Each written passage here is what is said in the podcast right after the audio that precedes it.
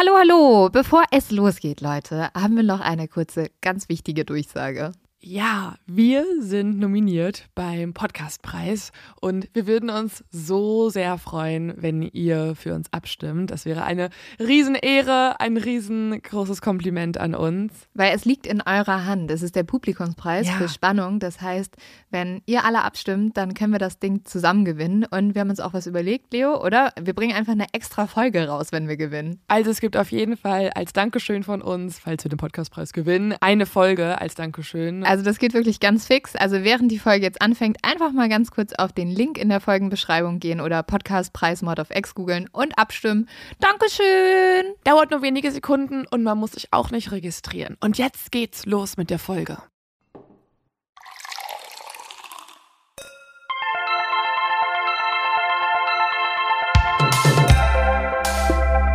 Mord auf X. Der internationale True Crime Podcast.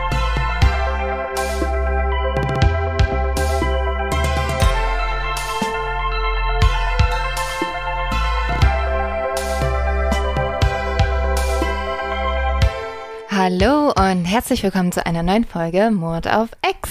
Hallo, mein Name ist Leonie Bartsch Mein Name ist Lynn Schütze. und wir sprechen hier heute über Mord. Mord, wie immer, und Bo- Totschlag und und du hast mich gerade schon gefragt, ähm, Ja, und dann haben wir schnell auf Aufnahme geklickt, weil es ja dann doch irgendwie mit der Folge was zu tun hat. weil vielleicht sollten wir das ja machen, wenn die Leute zuhören, ne? Wenn wir schon Mikrofon vor uns Ja. haben, sollten wir auch auf Aufnahme klicken.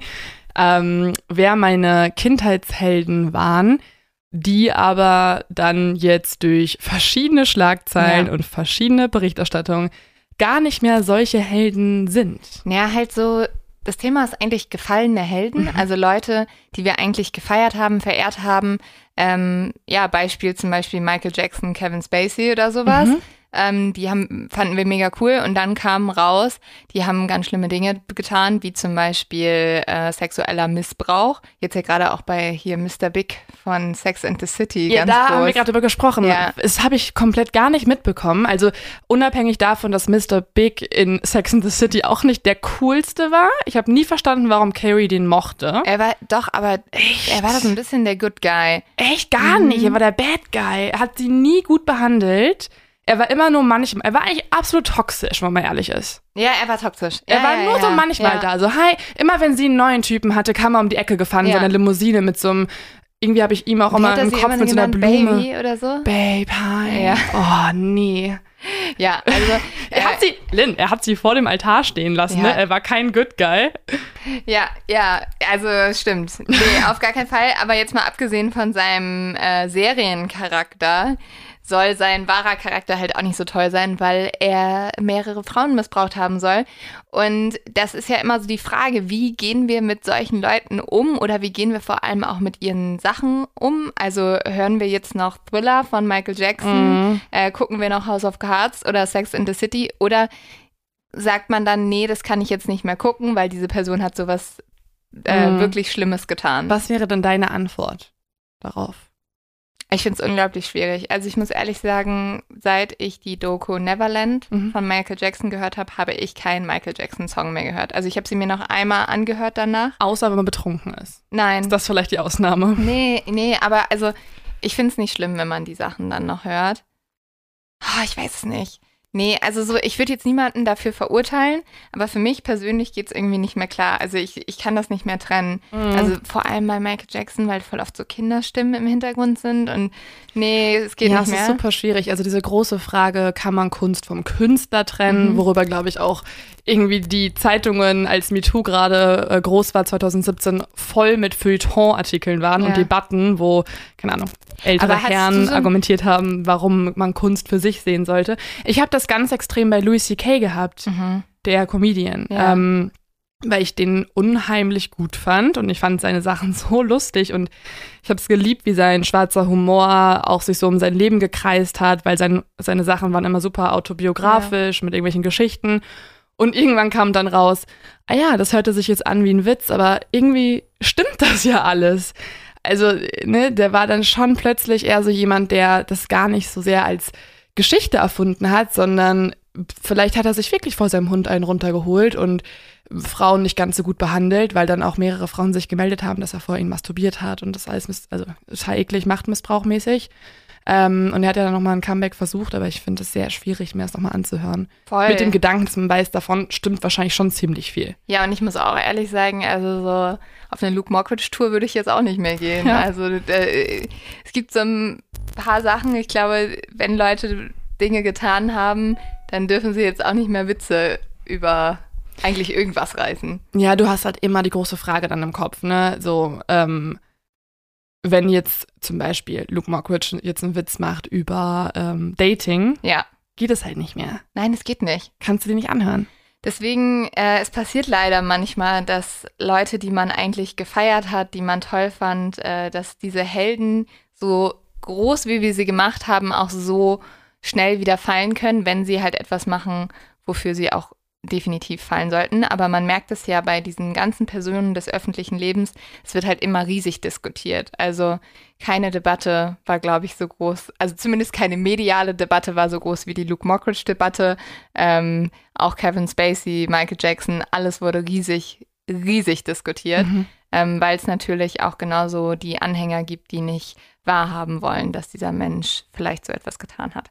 Aber bevor wir über eine andere Person sprechen, die auch sehr gut in die Schublade gefallene Helden passt, ähm, haben wir noch ein zu dumm zum Verbrechen für euch. Und ich muss sagen, Leo, hier will mir jemand mal einen Job klauen. Also Markus hat uns eine Sprachnachricht geschickt und er hat bewiesen, dass er alles besser kann als ich. Also sollten wir ihn nicht abspielen, weil dann wollen Leute nur noch Markus und nicht mehr Lynn. Wahrscheinlich, weil also Markus hat erstmal deine Anforderungen erfüllt, ne? Uh. Er hat einen zu dumm zum Verbrechen gefunden. Kein Bankraub. Kein Bankraub und noch eine Frau. Boah. Also krass, ne? Aber ich bin ja ein guter Mensch und Und ich jetzt schon Team Markus und gegen dich. Ey, ich wollte gerade sagen, ich bin ja nicht so, wie manchmal Leute sind, dass sie Leute nicht fördern wollen, die ihnen eine Konkurrenz ist. Ich möchte Markus hier eine Bühne geben. also Markus, dieses zu dumm zum Verbrechen ist nicht meins, sondern es ist Markus zu dumm zum Verbrechen, der übrigens auch ein Exi ist, deswegen ist es okay. Dann hören wir uns ihn an. Ja. Als einer eurer treuesten Fans und Zuhörer äh, ist mir natürlich aufgefallen, dass ihr in eurer Kategorie zu dumm zum Verbrechen noch keine Verbrecherin habt. Also habe ich ein bisschen recherchiert und versuche das mal genau so, wie ihr das immer macht, ungefähr zu erzählen. Witzige Geschichte.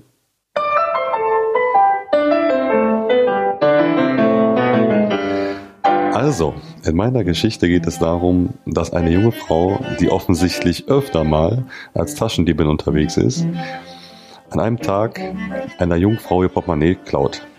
Eine Woche später geht sie in eine Bar und möchte dort etwas Alkoholisches bestellen. Als die Kellnerin, die dort arbeitet, sie nach ihrem Ausweis fragt, gibt sie ihr auch einen Ausweis, allerdings genau den von der Kellnerin, die dort arbeitet, da sie ihr eine Woche vorher das Portemonnaie gestohlen hatte.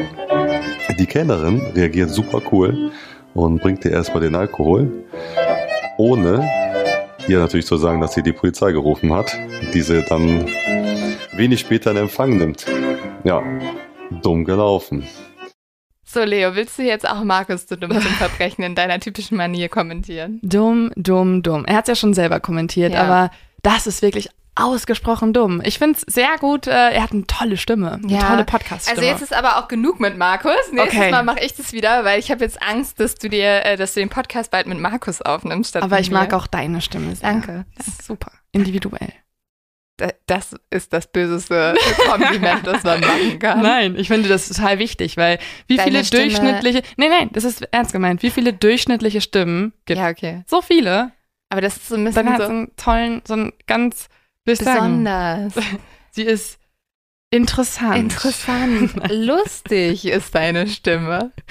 Ja, also diese lustige äh, Stimme erzählt euch jetzt eine Geschichte, die leider gar nicht so lustig ist. Ähm, und obwohl ich selber, ich feiere nicht Valentinstag. Feierst du Valentinstag? Nee.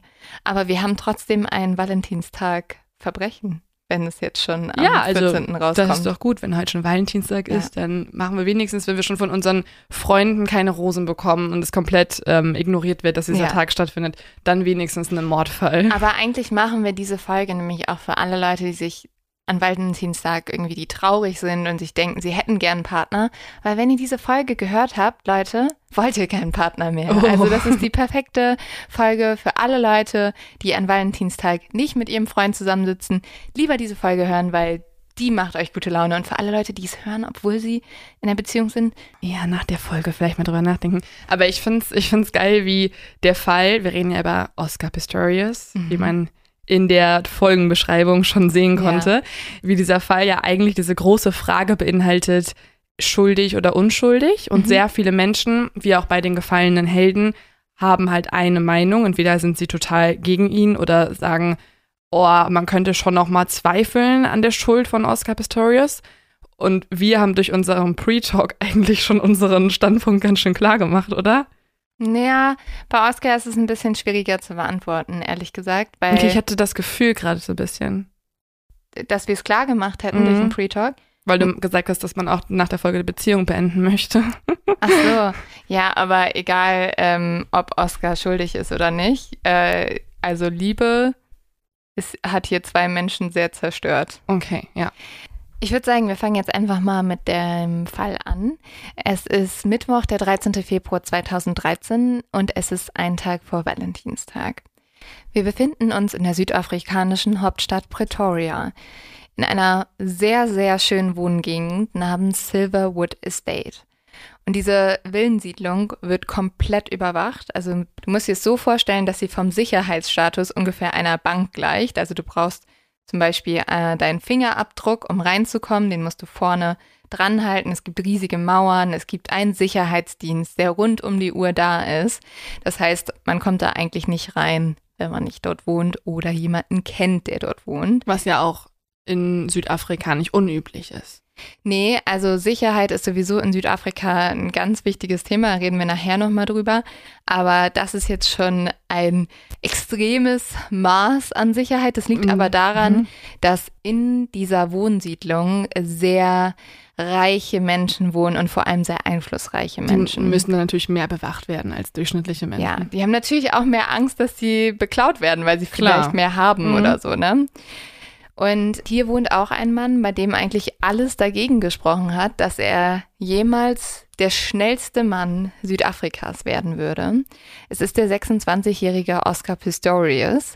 Und als Oscar geboren wurde, waren sich eigentlich alle sicher, dieses Kind hat nur schlechte Karten im Leben. Ähm, der wird wahrscheinlich sehr, sehr viel kämpfen müssen. Das liegt daran, dass die Ärzte damals ihm schon die Prognose geben werden, er wird niemals gehen, er wird niemals laufen können, ähm, damit auch wahrscheinlich nie Sport machen können und eher im Rollstuhl sitzen müssen. Das liegt daran, dass Oscar mit einer Fehlbildung geboren wurde, weshalb ihm die Waden und die äußeren Seiten der Füße fehlen. Und als Kind konnte er deshalb schon kaum laufen, bis seine Eltern dann eine wichtige Entscheidung machen. Sie entschließen sich nämlich, dass sie Oscar im Alter von elf Monaten die Beine unter den Knien amputieren und ihm stattdessen Prothesen geben. Das machen sie auch deshalb, weil sie wollen, dass Oscar sofort lernt, mit diesen Prothesen zu laufen und gar nicht erst was anderes gewohnt ist, also dass es für ihn normal ist. Mhm. Und genauso wird auch mit dieser Behinderung umgegangen. Oscars Mutter sagt immer wieder zu ihm, du bist nicht behindert, du bist besonders. Das ist ja eigentlich voll süß, ne? Wenn Ja. deine Eltern dir das von Anfang an einprägen, Ja, ähm, hinterfragst du das wahrscheinlich auch gar nicht, weil du willst ja erstmal, in deinem Leben sind deine Eltern ja erstmal das Wichtigste, was es gibt und alles, was sie sagen, wird zu deiner Realität. Und wenn deine Mama die dann so früh das ins Positive umwandelt, ist das ja was extrem Schönes und auch, auch ein sehr gute, ja, sehr gutes Rollenmodell, die Mutter ja, also da wird auch in der ganzen Familie total normal mit umgegangen. Es ist zum Beispiel so, dass die Mutter dann auch manchmal zu Oscar sagt, ja, komm, äh, zieh dir deine Beine an und zum Bruder sagt sie, ja, komm, zieh deine Schuhe an. Also es ist so total normal und ähm, er spielt auch wie die anderen Kinder. Er wird später auch zum Beispiel in der Highschool und auch auf dem College wird er ganz normal Sportarten betreiben, wie die anderen Kinder auch. Also er hat eigentlich nie das Gefühl, ja, wer anders zu sein oder irgendwie anders als die Kinder zu sein. Und tatsächlich wird Oscar genau das, was seine Mutter ihm immer eingeprägt hat. Du bist was Besonderes, wird er umsetzen. Er wird Grenzen überschreiten und er wird genau das tun, was ihm eigentlich von Geburt an gesagt wurde, was er nicht kann, nämlich laufen. Und das ist so dieses Faszinierende, finde ich, daran, dass jemand, der eigentlich nicht laufen konnte, genau dafür berühmt wird.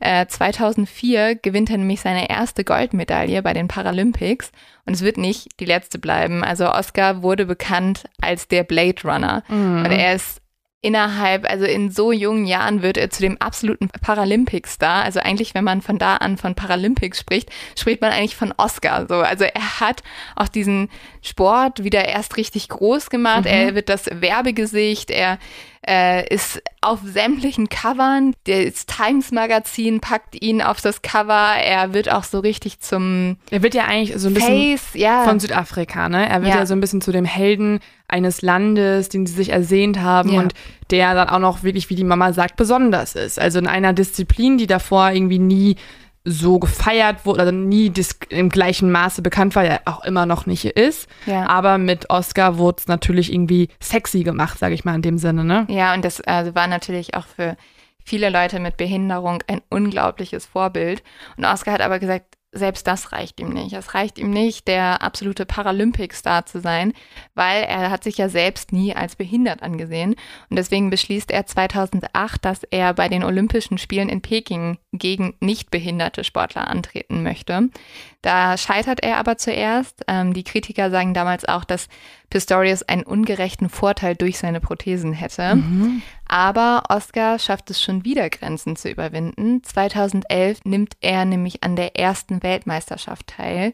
Und das ist das erste Mal, dass er gegen Sportler antritt, die keine Behinderung haben. Ich finde, das sieht so krass aus, wie er läuft. Also es gibt ja dieses bekannte Foto, wo man ihn auch mit seinen Prothesen sieht. Ja. Und die sind ja nicht, wie man sich das vorstellt, einfach quasi gerade runter, also mhm. wie so ein Beinersatz, sondern fast schon so Springprothesen, ja. ne? Das ist total abgefahren. Er wurde dann auch sozusagen der so Man from the Future genannt, so weil er ja, hat auch fast so was, also das ist ganz krass. Es gab auch Werbekampagnen, da wurde er als göttlich dargestellt. Ne? Also er hat sowas Übermenschliches, haben ihm so Leute halb Roboter, halb Menschartig. Ja, genau, sowas. Ähm, deswegen auch Blade Runner halt. Ne? Mhm. Und 2012 nominierte das südafrikanische Olympische Komitee Pistorius für die Olympischen Sommerspiele 2012 in London. Und Pistorius startet dort als erster beidseitig beinabplotierter Athlet bei den Olympischen Sommerspielen. Also da schreibt er wirklich Geschichte. Das ist unglaublich. Die Leute rasten aus in London. Die sind eigentlich, das ist total absurd, weil es ist eine normale eine normale Olympiade und die Leute sind eigentlich nur da, um Oscar zu sehen. Ne? Weil sie zum so, Weltstar halt. Aber weil die Leute so inspiriert davon sind, dass er halt diese Grenzen so überschritten hat. Und das muss man sich wirklich vorstellen, das war damals unglaublich, dass er das geschafft hat. Oscar Pistorius wird, abgesehen von Nelson Mandela, wirklich zu dieser Zeit der größte Star Südafrikas. Das Time Magazin kürte Oscar dann auch zu einem der 100 einflussreichsten Menschen der Welt. Also er war auf der absoluten Weltspitze. Und das Krasse ist auch, also man muss sagen, Südafrika ist eigentlich sehr gespalten, auch immer noch leider bei Hautfarbe. Aber bei Oscar war das so, dass Südafrikaner, egal welcher Hautfarbe, in ihm so eine Lichtgestalt gesehen haben, eine neue Identifikationsfigur. Und sie sehen auch die Geschichte ihres Landes in ihm. Ein, ein Land, das so viele Probleme hatte, aber trotzdem immer wieder gekämpft hat und diese Probleme überwinden kann und damit zum Erfolg kommt und auch ist wie alle anderen. Mhm. Und damit hat äh, sich ganz Südafrika irgendwie in mhm. ihm gesehen. Krass, wie einfach auf eine einzige Person so viel projiziert ja. werden kann. Also jede Art von Hoffnung, mhm. Gefühlen wird auf diesen einen Menschen projiziert und also natürlich auch sehr schön für ihn, so viel Zuspruch zu bekommen, aber wahrscheinlich auch mega viel Druck. Ja, klar. Also es war wirklich so, dass Oscars weltweite Erfolge das ganze Land wieder stolz gemacht haben, Afrikaner zu sein. Boah. Und nicht nur das ganze Land hat sich in Oscar verliebt, sondern auch die 29-jährige Reva. Oscar und Reva lernen sich nämlich im November 2012 kennen. Oscar hat sich da gerade erst von seiner Ex-Freundin Samantha Taylor getrennt, beziehungsweise hm, muss man sagen, hier unterscheiden sich die Geschichten ein bisschen. Samantha behauptet nämlich, dass die beiden überhaupt noch nicht getrennt waren, als Reva und Oscar sich kennenlernten und dass sie erst an einen ganz gewissen Abend erfuhr, dass die beiden nicht mehr zusammen waren. Und das ist der Abend, wo Oscar und Reva sich kennenlernten. Das ist im November 2012 und Oscar liebt Autos und deswegen war er von seinem Freund Justin zu einem Event eingeladen worden, wo so die neuesten Luxusmarken vorgestellt wurden. Und bei diesem Event sollten auch schöne Frauen anwesend sein, um alles ein bisschen netter zu machen. Und deswegen wurden extra Models gebucht. Und eines dieser Models war Reva. Und Oscar wird später sagen, für ihn war es Liebe auf den ersten Blick gewesen. Er lädt dann gleich auch an dem Abend, also er unterhält sich mit Reva und lädt sie dann gleich ein, sie am selbigen Abend noch zu einer Gala eines Sport Awards zu begleiten. Und äh, sie war zwar ein bisschen heiser und kränkelte auch, aber bei so einer Einladung kann man natürlich nicht Nein sagen. Und so ging sie mit und die beiden wurden zur Sensation des Abends. Also alle Fotografen stürzten sich auf das neue Paar und äh, tatsächlich sagt Samantha später auch, sie machte dann den Fernseher an und äh, sah ihren angeblichen Freund äh, oh. mit einer anderen Frau auf dem roten Teppich. Das ist ja. ähm, mutig. Ja. Ja. Genau, Reva hat jetzt gesagt, hi, ich bin heute Oscar State. Er brauchte noch eine Last-Minute-Begleitung und da habe ich mich zusammengerissen und bin mitgegangen. Und dann fragt die Reporterin, Oscar brauchte ein Date. Und dann sagt sie auch so, ja, das ist verrückt, oder? Keine Ahnung, wie es dazu gekommen ist. Und dann wird sie gefragt, was denkst du von Oscar als Sexsymbol? Darauf antwortet Reba, Oscar ist zwar sexy, aber nicht in einer arroganten Art. Er ist classy. Er ist ein Gentleman. Reva wird an diesem Abend noch ganz aufgeregt eine Freundin anrufen und erzählen, ey, du kannst es nicht glauben, ich hatte einfach ein Date mit dem berühmten Blade Runner. Hat die es nicht schon im Fernsehen gesehen? Ja, keine Ahnung, ob die jetzt zu dem Moment auch Fernsehen geguckt hat. Das ist wirklich das absurdeste erste Date, ähm, ja. von dem ich gehört habe. Also sofort im Fernsehen zu sehen und dann guckt auch noch die ja zu dem Zeitpunkt dann auch Ex-Freundin zu. Ja, es ist verrückt, Schon ne? ein bisschen komisch. Vor allem, die lernen sich kennen und er nimmt sie sofort mit, ne? Ist mhm. sofort so, hier, sei meine Begleitung. Er fand sie anscheinend wirklich auch sehr gut. Es war wirklich Liebe auf den ersten Blick wahrscheinlich, wie Oscar gesagt hat. Aber man muss auch sagen, das hat auch seinen Grund. Also nicht nur Oscar ist ein guter Catch, sondern Reva ist auch ein extrem guter Catch. Man muss sagen, Reva kam im Gegensatz zu Oscar aus einem eher ärmlichen Elternhaus. Aber das hat eigentlich sie nur mehr angespornt, ganz nach oben zu kommen, weil sie wollte in der Lage sein, ihre Eltern und ihre Familie zu unterstützen und ihnen vor allem ein besseres Leben zu ermöglichen. Und das führte dann dazu, dass Reva nicht nur zweimal auf der Liste der 100 Sexiest Women of the World gewählt wurde, sondern Reva hat auch einen Jura-Abschluss gemacht und gehörte in ihrem Jahrgang sogar zu einer der zehn besten. Und äh, das heißt also, sie ist zum einen unglaublich schön, ähm, zum anderen ist sie aber auch sehr, sehr klug. Sie hat dann ab 2013 als Model und TV-Moderatorin gearbeitet und hat damit auch sehr gutes Geld verdient, was sie übrigens dann immer auch teilweise zu ihren Eltern nach Hause geschickt hat. Damit muss man auch sagen, dass sowohl Reva wie auch Oscar natürlich perfekt dieses Bild des Außenseiters, der sich irgendwie, obwohl er von ganz unten kommt, nach oben gekämpft hat, verkörpern. Ähm, Reva zum einen, weil sie sich aus der Armut hochgekämpft hat und Oscar, weil er, obwohl er keine Beine besitzt, trotzdem einer der schnellsten Männer der Welt ist. Also hier treffen dann eigentlich zwei sehr ehrgeizige mhm. ähm, und mittlerweile erfolgreiche Menschen aufeinander, die, ja. die sich ja auch dann sehr ähneln in dem Fall. Genau, die auch immer sehr viel kämpfen mussten.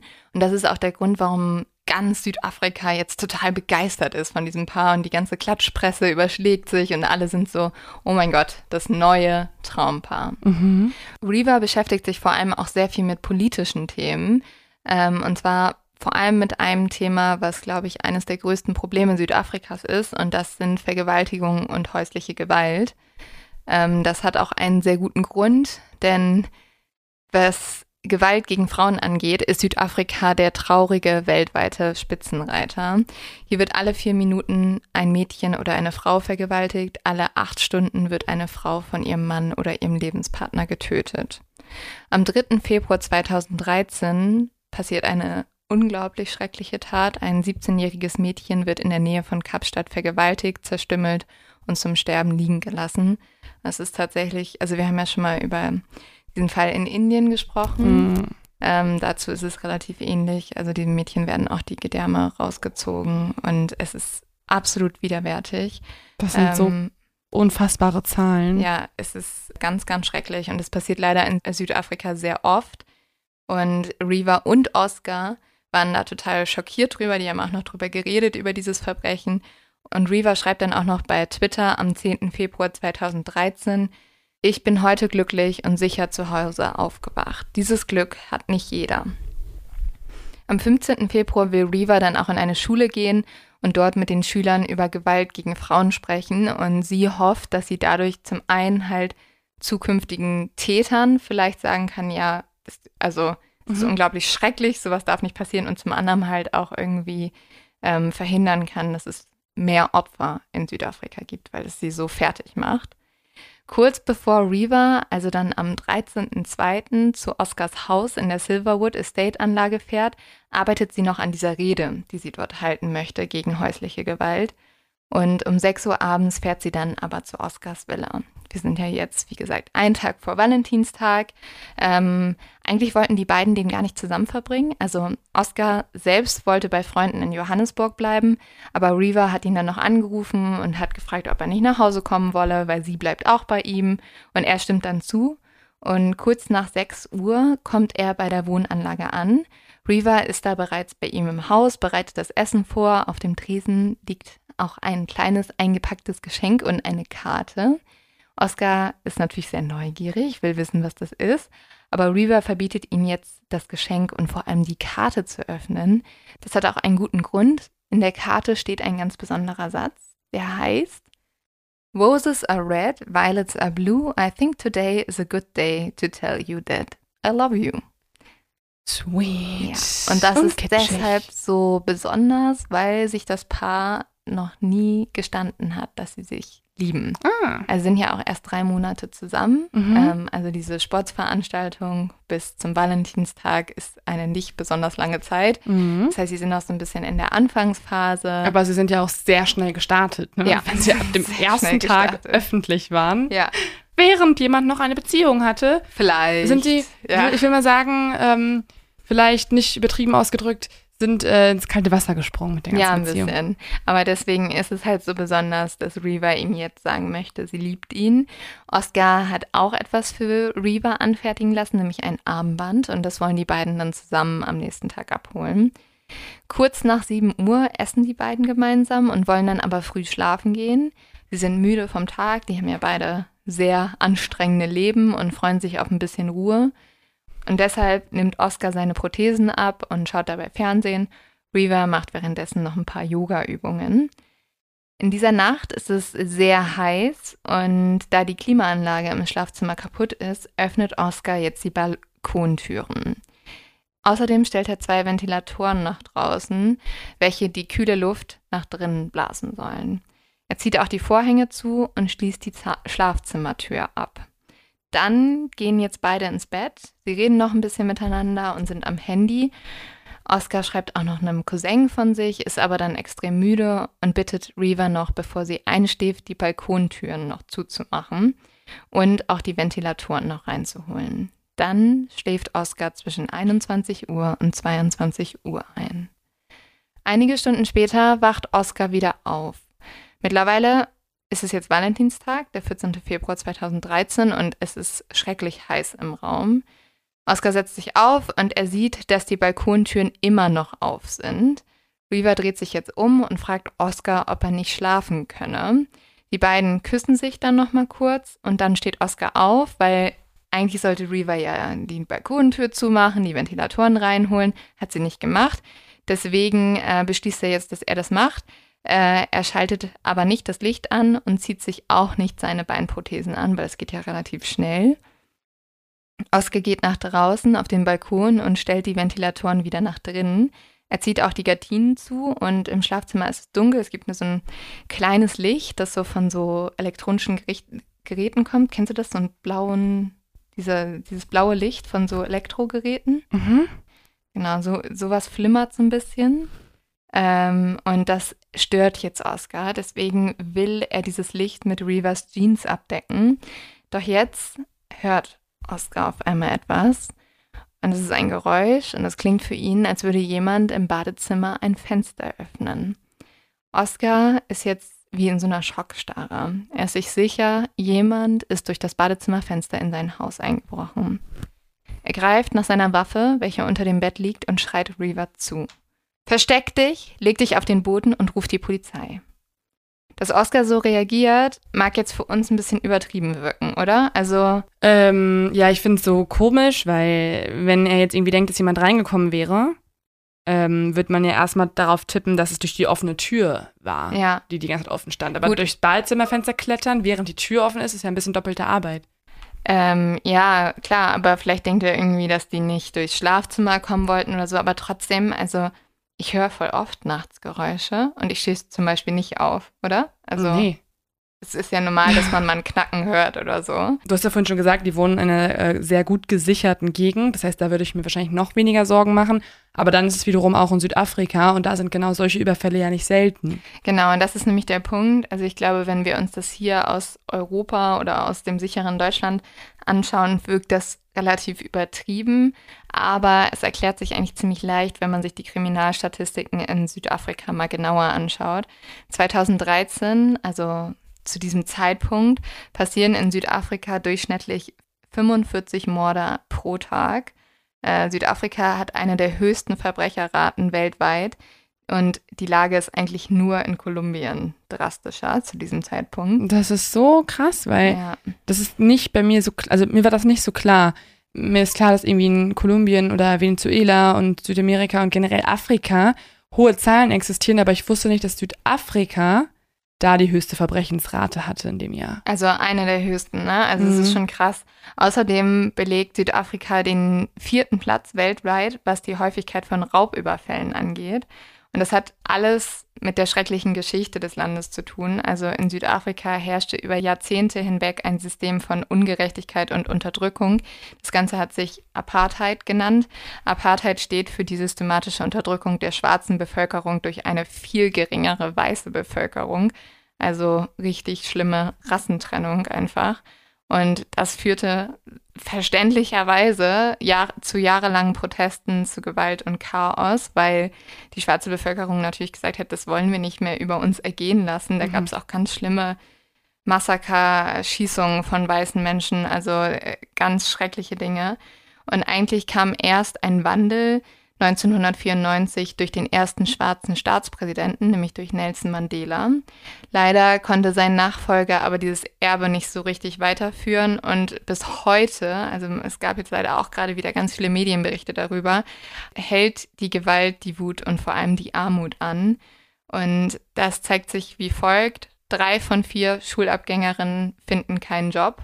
Einer von vier Südafrikanern lebt in extremer Armut und einer von fünf hat nicht genug zu essen. Hm. Also es ist, finde ich, so Ja. krass. Klar, man hört immer wieder solche Sachen. Ich finde es so krass und äh, voll viele Leute wollen da irgendwie in Urlaub hin und ich habe auch Mhm. Freunde, die schon da waren und sagen, es ist war der schönste Urlaub aller Zeiten, aber ich glaube, man muss sich darüber auch im Klaren sein, wenn man dort ist, dass man in einem Land ist von extremer Armut, von extremen Kontrasten und ähm, kann das nicht ausblenden.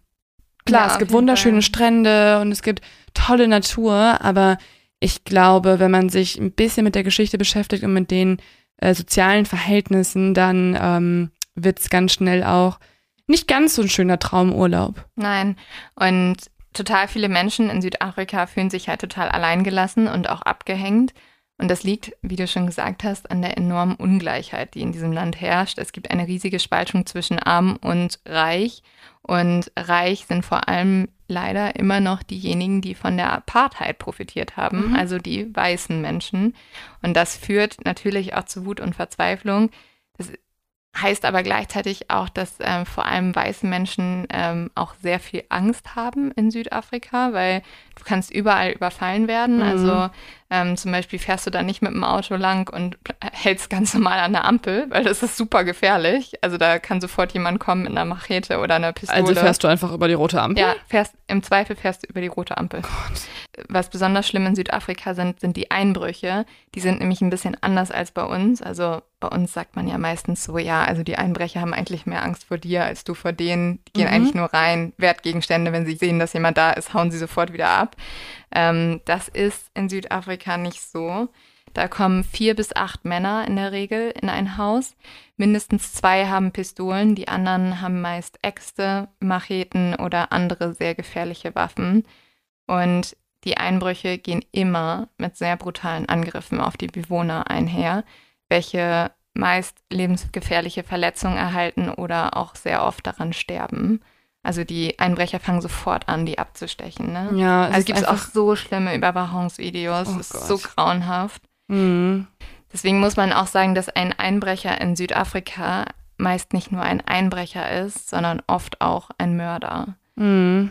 Also eine Waffe zu besitzen und vor allem nahe bei sich zu haben, kann somit dein Leben retten und auch das Leben der Menschen, die du liebst. Also siehst du auch in diesen Videos, wenn Leute eine Waffe haben und sich halt dann wehren, also siehst du aus Videos von so Frauen, die dann halt einfach irgendwo hinschießen, dann hauen die auch meist ab, ne? Aber du brauchst halt was, um dich zu wehren, sonst Das stechen ist die halt ab. viel extremer. In Deutschland Ja. wird reichen, wenn du einfach irgendwo gegenhaust und laut Hallo rufst. Ich rufe die wahrscheinlich. Polizei. Ja. Ähm, wahrscheinlich auch nicht in allen Fällen natürlich, ne? Aber ich glaube, du musst einfach immer bereit sein dann, ne? Also Ja. wenn du mit Du Geld halt aufgewachsen dir bist ja. und, und in einem schönen Haus wohnst und obwohl da irgendwie Security existiert und du in einem abgeschirmten Viertel lebst, musst du immer bereit sein und deine Waffe in der Nähe halten können. Ja, und genau das hat Oscar halt auch. Und ich glaube, in dem Sinne ist es auch sehr verständlich, warum er es hat. Ähm, aber Oscar hat nicht nur eine Waffe, er hat eine ganze Sammlung an Waffen und geht auch öfters auf den Schießstand. Also er ist erprobt. Ähm, er will nämlich sicher gehen, dass er sich schützen kann. Oscar hat nämlich bereits mehrmals Todesdrohungen erhalten und bei ihm war auch schon öfters eingebrochen worden. Dazu kommt, diese Angst vor Einbrechern hat Oscar schon von klein auf in sich verinnerlicht. Das liegt daran, dass seine Mutter, welche die Kinder alleine aufgezogen hat, so eine riesige Panik vor Einbrechern hat. Das war so groß, dass äh, sie immer eine Waffe neben dem Bett hätte und auch vor allem sehr oft die Polizei angerufen hat, obwohl eigentlich gar nichts war. also die. Kinder haben von klein auf mitgekriegt, dass da immer so eine Angst war, es kann jemand ins Haus kommen. Also generell schon einfach so eine Erziehung und dann kommt ja auch hinzu, dass Oscar zu dem Zeitpunkt der berühmteste Südafrikaner Ja. ist, den man nur kennt, Ja. ähm, den ganz Südafrika kennt und wenn jemand Geld hat, dann halt dann der Blade Runner, ne? Dann der der Blade ähm, Runner, hat nicht ja. nur Geld, der hat auch verschiedene Goldmedaillen zu Hause. Ja. Da kann man ordentlich was abstauben, wenn man da einbricht. Ja, und ähm, deswegen geht Oscar jetzt bewaffnet mit seiner Waffe zum Badezimmer, um zu gucken, wer dort ist. Also er steht jetzt vor dieser Badezimmertür in der obersten Etage seines Hauses. Er hat es nicht mal mehr geschafft, seine Prothesen anzuziehen, weil er so schnell aufgestanden ist und diesem Geräusch auf die Spur gehen wollte. Und so balanciert er auf den Stümpfen seiner amputierten Beine. Auf dem Weg zum Badezimmer hat Oscar immer wieder laut geschrien, Get out, get out, get out of my fucking house. Und kurz vom Badezimmer hat Oscar dann aber aufgehört zu schreien, weil er nicht dem Einbrecher verraten wollte, wo er sich befindet. Damit der Einbrecher nicht durch, durch die Tür schießen kann. Genau. Also steht Oscar vor diesem Badezimmer und er weiß, hinter der verschlossenen Tür ist jemand. Und Oscar muss sich und er muss ja auch Reva beschützen. Er wartet etwas, dann lauscht er angestrengt und plötzlich hört Oscar ein Geräusch aus dem Badezimmer. Eine Tür knallt zu. Das heißt, Oscar hatte recht. Jemand ist im Badezimmer. Jemand muss da sein, jemand Fremdes. Und seine schlimmste Angst ist in diesem Moment zur Realität geworden. Oscar schießt jetzt. Es passiert irgendwie ganz automatisch, ohne dass er so richtig darüber nachgedacht hat.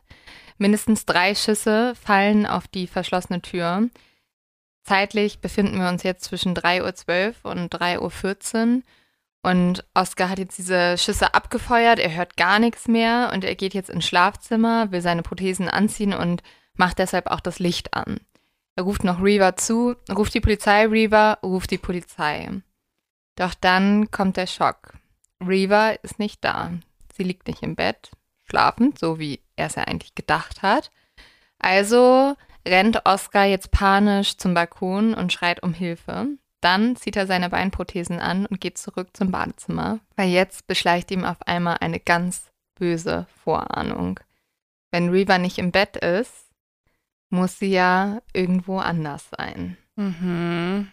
Und somit kommt halt dieser Verdacht auf, vielleicht befindet sich ja Reva im Badezimmer.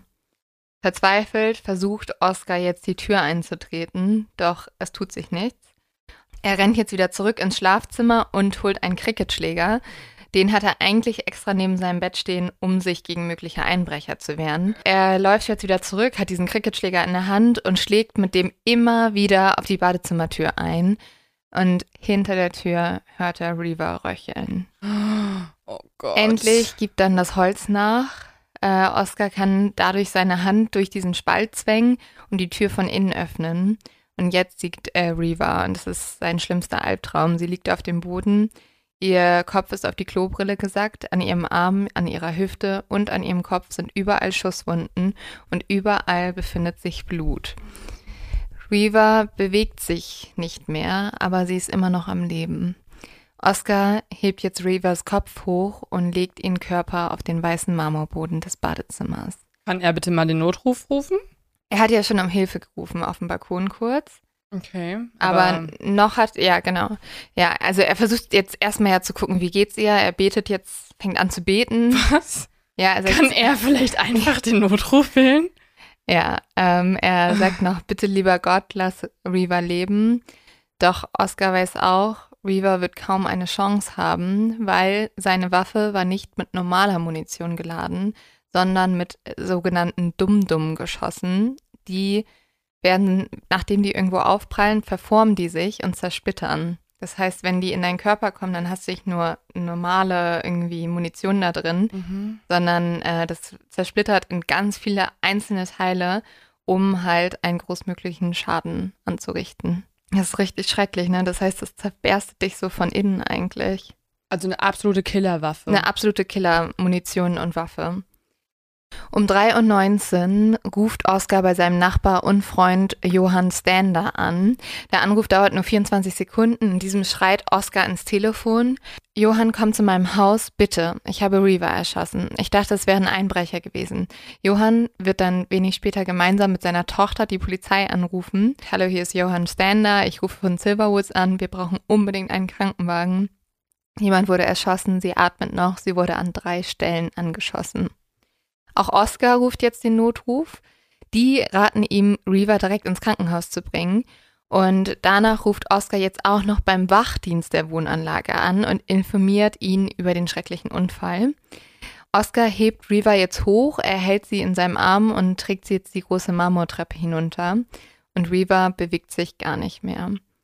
Dann öffnet sich auf einmal die Tür und der Wachmann steht im Hauseingang. Wenig später kommt dann auch Oscars Freund Stander mit seiner erwachsenen Tochter und Oscars Gärtner, welcher übrigens auf dem Grundstück wohnte. Die kommen alle vorbei und sie können halt kaum glauben, was sie sehen. Vor ihnen steht ihr Freund, ihr Nachbar. Und er ist komplett nackt, bis auf eine Boxershorts und er ist überströmt mit dem Blut seiner mittlerweile toten Freundin. Und er war schon die ganze Zeit nackt, weil er halt auch so geschlafen hat. Genau, er ne? hat nur in so einer Boxershorts geschlafen. Oh Gott. Reaver war nämlich in Oscars Armen gestorben. Trotzdem legt er sie jetzt noch auf den Teppich im Hausflur und er und die Nachbarn versuchen immer wieder, sie wiederzubeleben.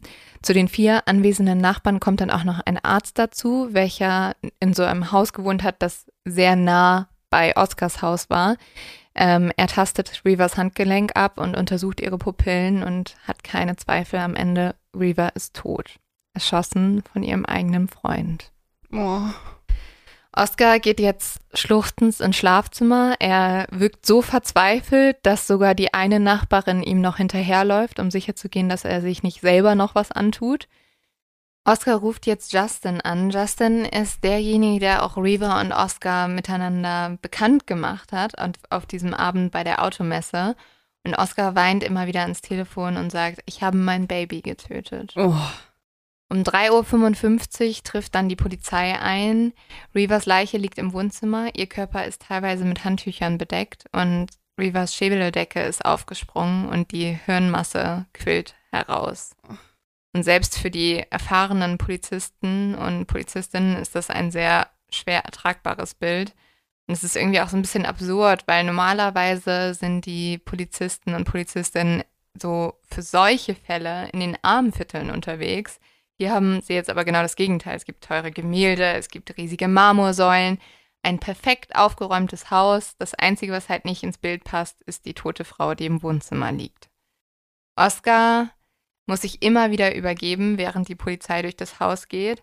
Er ist total außer sich, er weint, er ist verzweifelt, er hat jetzt auch seine Prothesen abgelegt und steht nur auf seinen Stümpfen.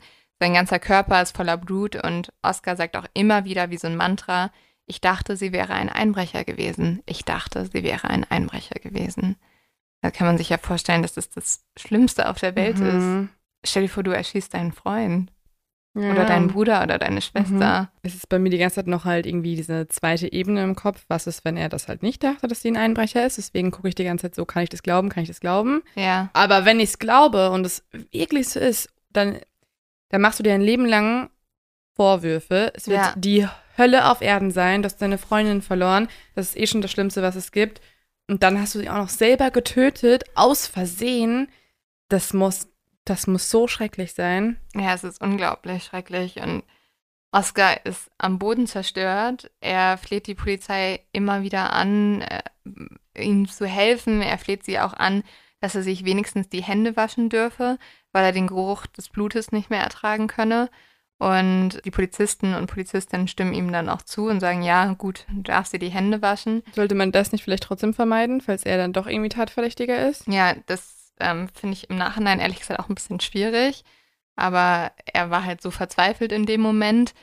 Oscars Geschwister erfahren dann noch am selben Abend von dem Geschehen und äh, für sie ist sofort klar, sie sagen das auch später, er muss gedacht haben, dass sie ein Einbrecher ist. Sie Mhm. wussten nur, Reva ist tot und ihnen war sofort klar, Oscar hat gedacht, sie ist ein Einbrecher. Denn Oscars Geschwister kennen halt seine Ängste und sie wissen auch, dass ihr Bruder sich schon immer vor einem Überfall gefürchtet hat. Mhm. Um 5 Uhr morgens wird dann Reavers Leiche weggefahren und Oscar werden Handschellen angelegt. Oscars Anwalt kommt ebenfalls zu dem Geschehen und äh, Oscars Geschwister sind auch da, versuchen ihm Trost zu schenken. Doch das alles nü nützt nichts. Ähm, schließlich müssen sie ihn alle alleine zurücklassen und er fährt mit den Polizisten mit, zuerst ins Krankenhaus und dann aufs Revier. Um 8.03 Uhr tweetet dann der zuständige Kommissar, Oscar Pistorius erschießt Freunde im eigenen Haus. Und wie man sich das vorstellen kann, um 9 Uhr gibt es in den Nachrichten kein anderes Thema mehr. Ich finde es auch krass, dass der zuständige Kommissar das tweetet. Mhm. Vielleicht wollte er seinen Twitter-Account mal so ein bisschen befeuern. Ich kann auch was zu den Promis aus diesem Land sagen. Meine einzige Chance auf Twitter-Fame. Mehr Follower. Ja, Ja, es ist äh, schon komisch, weil du würdest ja eigentlich vielleicht noch einen Ticken warten, bis du herausgefunden hast, ob es sich um einen Hauptverdächtigen oder um einen Zeugen einfach nur handelt, ne? Ja, also dass er sie erschossen hat, daran gibt es ja keine Zweifel. Aber ja, also ob es Notwehr war, Notwehr, okay, ist ein bisschen schwierig, aber Mhm. ähm, die Umstände würde man vielleicht noch abwarten, ja. Die Staatsanwaltschaft ist sich aber ziemlich sicher, es war kein Unfall. Sie klagt Oscar bereits am nächsten Tag für vorsätzlichen Mord an. Sie glauben, er hat die Tat geplant und ganz bewusst ausgeführt. Die Strafe hierfür wäre die Ho Höchststrafe in Südafrika, nämlich 15 Jahre Haft. Die Staatsanwaltschaft schildert die Tat dann auch wie folgt. Sie sagen, es war nie dunkel im Zimmer gewesen. Oscar war auch nicht gerade erst aufgewacht und deshalb noch verwirrt gewesen, sondern das Paar war noch wach gewesen. Die Staatsanwaltschaft glaubt, dass es zu einem Streit gekommen sei, welcher eskaliert ist und deshalb rannte Reva ins Badezimmer und sperrte sich ein, um sich zu schützen vor Oscar. Nicht, wie er gesagt hat, um auf die Toilette zu gehen. Ähm, also das ist, was die Staatsanwaltschaft jetzt am Anfang sofort glaubt. Mhm. Haben Sie da irgendwelche Beweise für oder warum sind Sie sofort dieser Überzeugung? Nee, zum Ze also zu diesem Zeitpunkt haben sie noch keine Beweise. Das ist, was für sie logisch erscheint. Okay, ja. Die Nachricht, dass Oscar verhaftet wird, macht dann auch weltweit Schlagzeilen. Äh, die Pressevertreter werden wie so Hyänen. Sie alle wollen das eine perfekte Bild haben ähm, von Oscar, wie er verzweifelt ist, wie er weint, wie er trauert, wie er vielleicht aber auch schuldig ist. Und mit dieser großen Presseaufmerksamkeit kommen auch sehr viele falsche Stories. Zum Beispiel wird berichtet, dass Reva schwanger gewesen sein soll, was nicht stimmt. Dass Oscar Reva erst mit dem Baseballschläger erschlagen hat, stimmt auch nicht. Außerdem bestätigt eine Polizistin direkt nach der Tat, also wird die interviewt, und äh, sie sagt jetzt, dass Oscar gewalttätig gewesen sei. Ähm, das stimmt aber auch nicht so ganz. Also er hatte mal eine Anzeige, aber nur weil er ein Mädchen von einer Party rausgeschmissen hat. Und dadurch wird dann gemacht, es gab vorher bereits Übergriffe von Oscar auf Reva, stimmt auch nicht. Und äh, besonders auf Letzteres springen dann Frauenrechtlerinnen drauf an. Äh, das ist die National Congress Women League. Und sie sehen jetzt in Reva eine Symbolfigur für das, was Tausenden an Frauen in Südafrika passiert, nämlich häusliche Gewalt. Gerade auch, weil Reva halt für sowas sich ausgesprochen hat, ne, passt es halt mhm. sehr gut. Ähm, dass die Women's League so aktiv ist, hat natürlich diesen Grund, dass es in Südafrika unglaublich das Problem gibt von Gewalt gegen Frauen und sie halt jetzt diese Aufmerksamkeit von dem Fall auch nutzen wollen, um darauf aufmerksam zu machen. Und weil sie auch glauben, dass halt tatsächlich Oscar Reaver mit Absicht ermordet hat. Aber das wird auch so ein bisschen das Problem von diesem Fall, weil Oscar so berühmt wird, wird der Tod von Reaver überall jetzt diskutiert. Es ist, geht sogar so weit, dass es beim Prozess, der jetzt kommt, einen eigenen Fernsehsender gibt, welcher den ganzen Tag über nichts anderes berichtet als über Oscar. Das finde ich so geil, weil ähm, es ist jetzt erst, keine Ahnung, ein paar Tage her. Ja. Es gibt nichts an der Öffentlichkeit, bis auf die Nachricht, jemand erschießt seine Freundin. Und in diesem Fall ist der jemand halt sehr bekannt. Und na klar, im ersten Moment denkt man, okay, da ist halt typisch wieder Gewalt an Frauen passiert.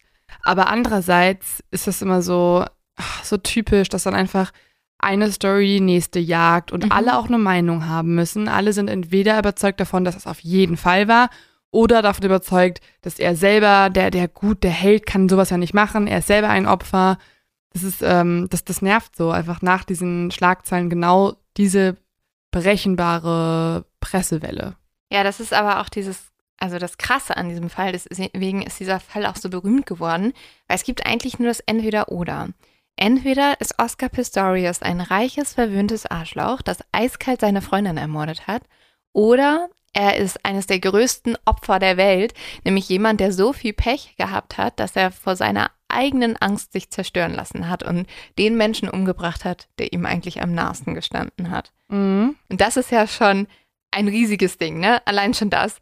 Und jetzt wird der Fall aber noch größer. Er wird nämlich politisch. Nämlich Oscar steht ja für Südafrika. Er stand vor schon für Südafrika. Ne? Da damals stand er für das Südafrika der neuen Hoffnung, für das, das sich hochgekämpft hat, das irgendwie so seine, sein Schicksal, seine dunkle Vergangenheit hinter sich gelassen hat. Das ist jetzt der eine Oscar, den wir vorher hatten. Aber jetzt der neue Oscar nach der Tat steht wieder für Südafrika, nämlich für die Gewalt, für das Grauenhafte, was in diesem Land existiert und das so plötzlich hervorkommen kann, wenn man nicht damit rechnet. Mhm. Bei den Verhören gerät Oscar dann auch sehr schnell ins Visier der Ermittler, vor allem auch, weil er sich unglaublich arrogant verhält und so ein bisschen so eine Attitude hat, ja, ich bin der reiche Sportstar, ich komme hier sowieso raus, ihr könnt mir gar nichts. Mhm. Und das führt auch dazu, dass die Polizisten ihm seine Geschichte gar nicht mehr so einwandfrei glauben. Natürlich auch dumm, ne? Vielleicht ja. kooperiert man dann auch ein bisschen. Vielleicht. Vielleicht ist man dann auch einfach mal nett und verhält sich nicht typisch Apartheid. Genau, aber andererseits weiß man, wie der vernommen wurde, also ob auch sehr hart gefragt wurde, weil wenn man davon ausgeht, also wenn man immer noch ähm, die Unschuldsvermutung anstellt und sagt, okay, er hat die Freundin nicht ähm, böswillig erschossen, ist er ja eigentlich ein Opfer, das gerade noch trauert um eine geliebte Person. Aber da musst du trotzdem nicht arrogant sein. Nee. Aber ja, hm. also sie zweifeln, die Polizisten zweifeln das auf jeden Fall jetzt sehr an. Man muss auch sagen, und das ist, glaube ich, sehr wichtig jetzt nochmal zu erwähnen, der Ablauf der Nacht vom 13.02. auf den 14.02., den ich euch vorhin erzählt habe, das ist Oscars Geschichte. Das ist, wie er sagt, dass die Nacht passiert ist. Ob es aber wirklich alles so passiert ist, das ist halt eine der größten Diskussionen der nächsten Jahre. Es ist auch eine der größten Diskussionen heute noch mhm. gefühlt. Mhm. Und es ist auch super schwer darauf eine Antwort zu finden. Am 22. Februar 2013 kommt Oscar dann gegen eine Kaution von einer Million Rand. Das sind äh, circa 85.000 Euro frei. Und am 3. März 2014 beginnt der Prozess gegen ihn. Er wird angeklagt für den Mord an Reaver Steenkamp. Der Prozess schreibt schon wieder Geschichte. Also es, es ist so krass, weil mhm, so viele nur Superlative. ja, alles nur Superlativ. Und zwar nicht nur, weil ein Spitzensportler auf der Anklagebank sitzt, sondern auch, weil die Person, die über Oscars Schicksal entscheidet, ist Tokosile Masipa und sie ist eine der ersten schwarzen Richterinnen des Landes. Sie ist so beeindruckend, dass man eigentlich schon wieder eine ganze eigene Folge über sie machen könnte. Masipa wuchs nämlich in sehr armen Verhältnissen auf und kämpfte sich nach oben. Sie ging dann zur Schule. Sie wurde eine Journalistin, sie machte Karriere, wurde zur Chefredakteurin einer Zeitschrift und merkte dann, wenn sie diese vielen Ungerechtigkeiten, die sie immer wieder sieht, wirklich verändern will, dann muss sie Richterin werden. Und so fängt Masipa an, jede Nacht zu studieren, obwohl sie einen Job hat und zwei Kinder. Krass. Und äh, sie schafft es. Sie wurde die zweite schwarze Frau im Richteramt in Südafrika. Krass. Ja, und das ist natürlich krass für Südafrika. Ne? Das ist so ein Szenario, das haben viele für nicht möglich gehalten. Nämlich eine schwarze Frau aus sehr, sehr armen Verhältnissen entscheidet über das Schicksal eines sehr reichen weißen Mannes. Ja, da kann man sich vorstellen, dass halt noch mehr Kameras vor Ort sind. Das macht das Medienspektakel natürlich noch viel größer. Der gesamte Prozess wird im TV übertragen und das soll auch ein Statement sein. Jeder soll sehen können, dass die Apartheid vorbei ist und dass reiche weiße Menschen nicht mehr machen können, was sie wollen, denn diesmal wird das ganze Land zuschauen. Oscar plädiert natürlich auf unschuldig. Er hält fest an der Rekonstruktion der Tatnacht, die ich euch am Anfang geschildert habe. Er weint fürchterlich im Prozess, er schluchzt, also es ist wirklich so, also ich glaube, so habe ich noch nie jemanden weinen sehen, ne? Also so richtig am Zusammenbrechen immer halb. Und er muss sich auch immer wieder im Prozess übergeben. Hm, ja, es gibt ganz krasse Bilder, wie man ihn absolut fertig im Prozess sieht. Wird die Ja. Filme angeguckt. Im Prozess fängt aber auch das Bild dieses Helden Oscar Pistorius immer mehr an zu bröckeln. Zeugen fangen nämlich an, eine ganz andere Persönlichkeit als den Oscar zu schildern, den man eigentlich vorher kannte. Oscar soll verrückt nach Waffen gewesen sein und mit diesen auch immer wieder impulsiv und unbedacht gehandelt haben. Das zeigt vor allem ein Vorfall, welcher sich ereignete kurz bevor Reva und Oscar sich kennenlernten. Im September 2012 soll Pistorius mit seiner Waffe mehrmals aus einem Auto in die Luft geschossen haben und das halt ohne Rücksicht darauf zu nehmen, dass jemand hätte verletzt werden können. Das macht er halt einfach aus Spaß, beziehungsweise er ist in dem Moment sehr wütend, weil er von den Polizisten hochgenommen wurde und dann schießt er einfach so ein bisschen aus seinem Auto raus. Hm. Auch irgendwie, auch wieder ein Symbol für Apartheid, ne? So kannst du irgendwas erlauben, bist halt irgendwie reich und weiß und dann Ja. ballerst du halt rum in der Gegend. Und das ist nicht der einzige Vorfall. Als Reva und Oscar bereits miteinander ausgingen, ähm, hat sich Oscar mit ein paar Freunden in einem Restaurant getroffen und dort hat er einen seiner Freunde gefragt, ob der seine Waffe dabei hat, hat die dann so unterm Tisch einfach genommen und dabei hat sich halt ein Schuss losgelöst. Mhm. Und die waren halt in einem Restaurant mit super vielen Freunden, mit da waren Kinder anwesend und alle waren super sauer, weil die waren halt so, hä, du musst doch aufpassen, du kannst doch nicht sowas einfach machen. Also man kann festhalten, er hat nicht nur eine Waffe immer da gehabt, weil er sich schützen wollte, sondern auch, weil er einfach gerne Waffen mochte. Er ne? mochte halt Waffen, er ja. mochte einfach Waffen. Und bei diesem Vorfall ist es sogar so, dass Oscar äh, den Freund, also er schießt diesen Freund auch noch so ein bisschen im Fuß, von dem er die Waffe genommen hat. Und trotzdem sozusagen sagt er zu dem Freund, dass er die Schuld auf sich nehmen muss, weil er ist ja so berühmt und er kann sich das nicht leisten, dass das an die Presse kommt. Und der Fuß war auch einfach im Weg. Ja, und äh, der Freund macht das. Was? Eine andere Sache bei Oscar ist, dass der immer extrem schnell gefahren ist. Also komplett, aber also komplett übertrieben und das entweder im Auto oder auch im Speedboot. Und dadurch kam es auch so, dass er einmal einen Bootsunfall verursacht hat. Ähm, Im Auto war es einmal so schlimm, dass Reva komplett Angst um ihr Leben hatte. Und äh, damals rief sie aus Verzweiflung ihre Mutter an, weil Oscar hörte nicht auf sie und sie hatte Krass. Todesangst. Und dann musste die Mutter, also Reva hat die Mutter auf Lautsprecher gemacht und hat die Mutter Oscar angefleht, dass er bitte langsamer fahren Oh, möchte. also super rücksichtslos. super rücksichtslos. Auch eigentlich schon größenwahnsinnig. Ja, ne? total größenwahnsinnig. Ähm, nur weil du das schnellste Auto hast, was wahrscheinlich in ganz Südafrika Ja. existiert, ähm, musst du ja dich nicht in, oder andere Leute nicht in Lebensgefahr bringen. Ja. Ja, und diese Vorfälle zeigen halt, dass Oscar eine total impulsive und auch eine sehr gefährliche Seite Mhm. an sich hatte und dass er es gewohnt war, für seine Handlung keine Konsequenzen tragen zu müssen. Ähm, Und auch andere mitgefährdet. ja. Und halt dieser Rush, das macht ja auch Sinn, weißt du, in der, in der Sportswelt brauchst du diesen Rush von Adrenalin. So, Ja, ich, ich mach das zu doll, ich bin zu schnell. Ja, ich glaube, irgendwann wirst du danach süchtig. Also Ja. das, das gibt es ja auch bei Bühnenmenschen. Ja. Ne? Wenn du gewöhnt bist, jede Woche einmal auf der Bühne vor Tausenden von Menschen zu performen, brauchst du dieses Adrenalin irgendwann und dann, dann vermisst du die Bühne. Du willst unbedingt wieder auf die Bühne. Ja. Und das ist halt in der Sportswelt so wichtig, aber in der normalen Welt wurde es halt zu Gefahr. Und der Staatsanwalt präsentiert im Gericht dann die These, dass diese Gefahr auch eskaliert ist.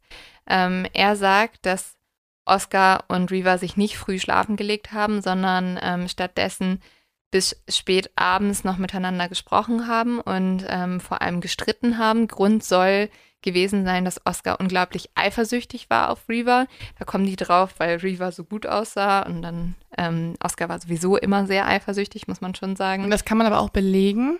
Ja, ähm, es gibt äh, WhatsApp-Chats und ähm, die zeigen, dass Reva Oscar auch öfters kontrollierend, einschüchternd oder beängstigend bezeichnet hat. Also dass sie auch Angst vor ihm hatte und ähm, dass er auch sehr oft eifersüchtig reagiert hat, wenn sie nun mal irgendwie, keine Ahnung, einem Freund eine Hand auf die Schulter gelegt hat oder so.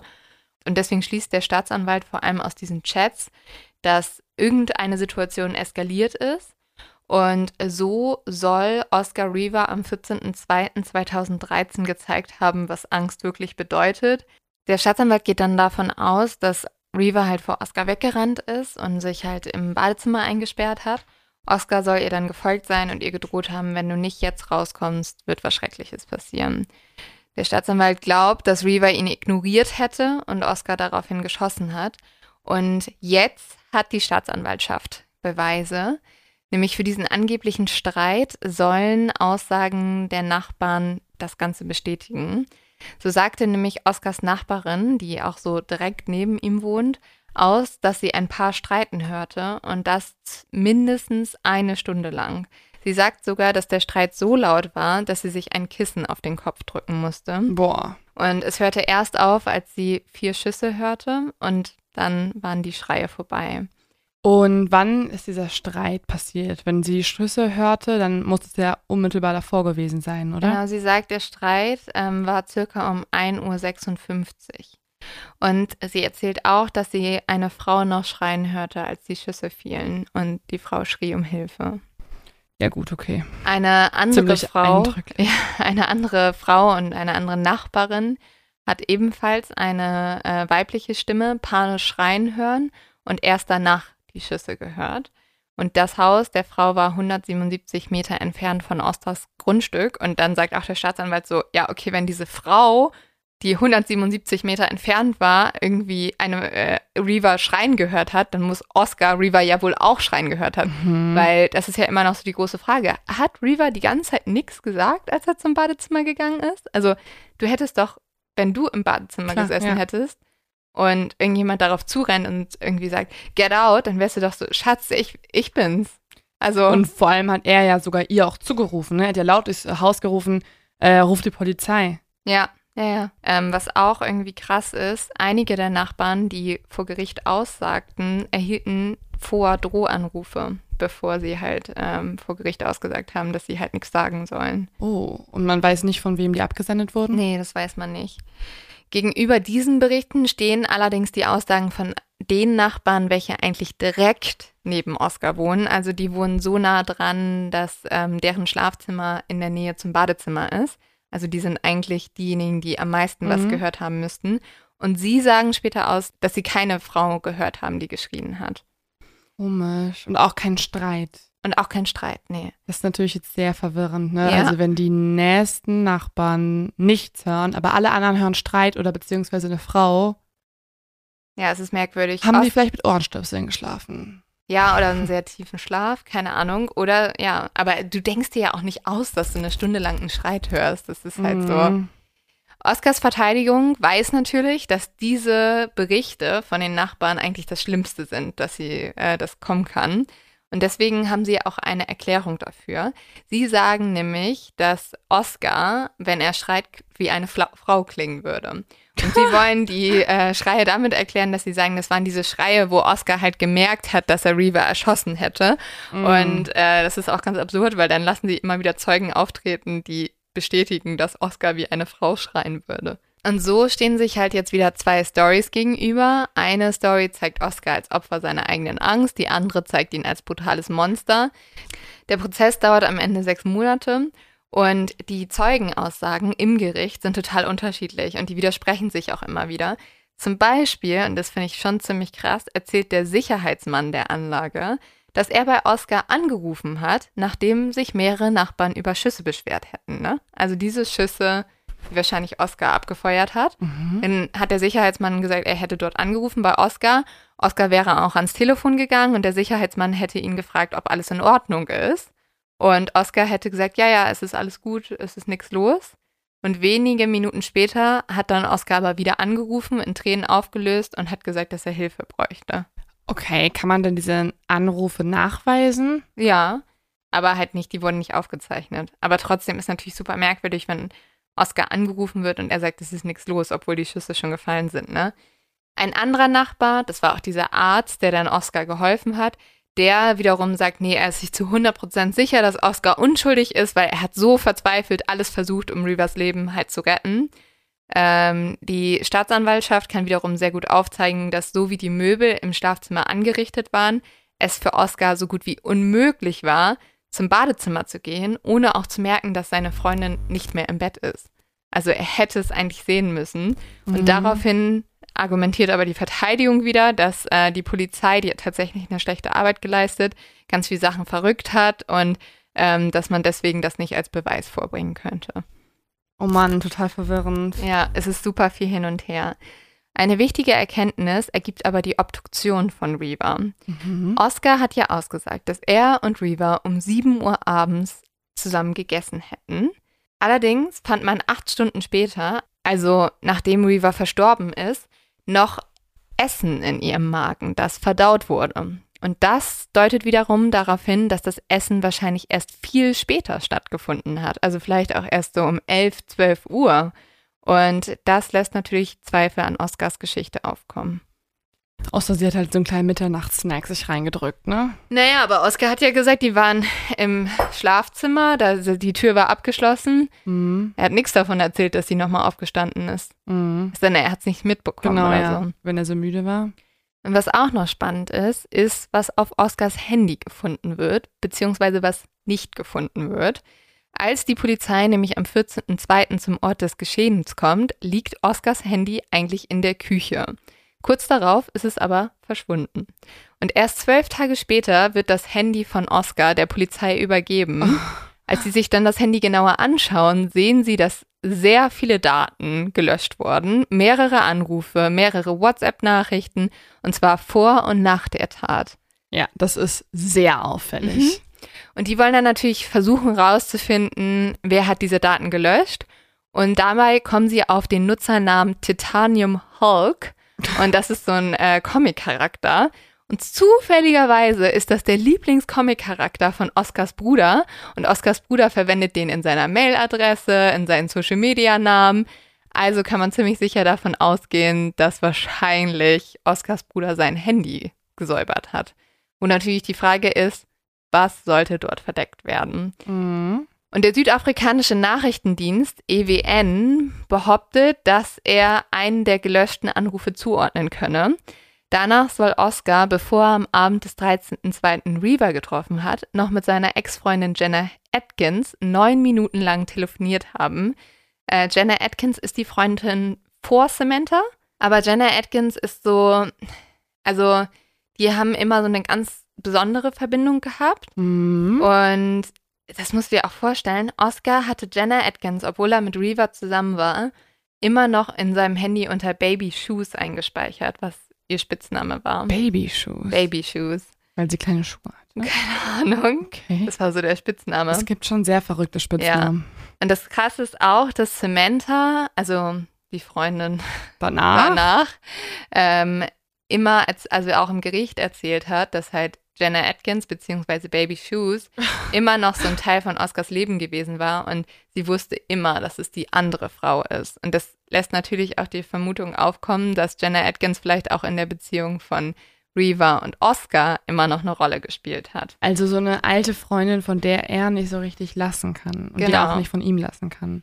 Und zwei Journalisten behaupten sogar, dass Oscar noch kurz vor der Tat mit Jenna Atkins telefoniert haben soll.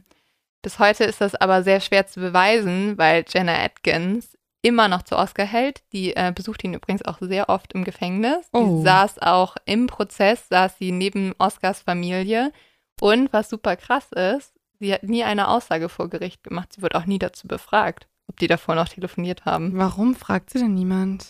Ja, das kam, also es kam irgendwie erst später raus, aber die Polizei fand es irgendwie auch nicht wichtig, was so krass ist, weil wenn halt die beiden noch nachts telefoniert haben, ist das ja ein Riesengrund für einen Streit.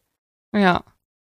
Ähm, was die Polizei auch noch feststellen konnte, was aber auch im Prozess nicht erwähnt wurde, um 1.48 Uhr wurde noch eine große Summe an Daten von Oscars Handy genutzt. Das würde also diese Datennutzung dauerte ungefähr 5 Minuten und 15 Sekunden.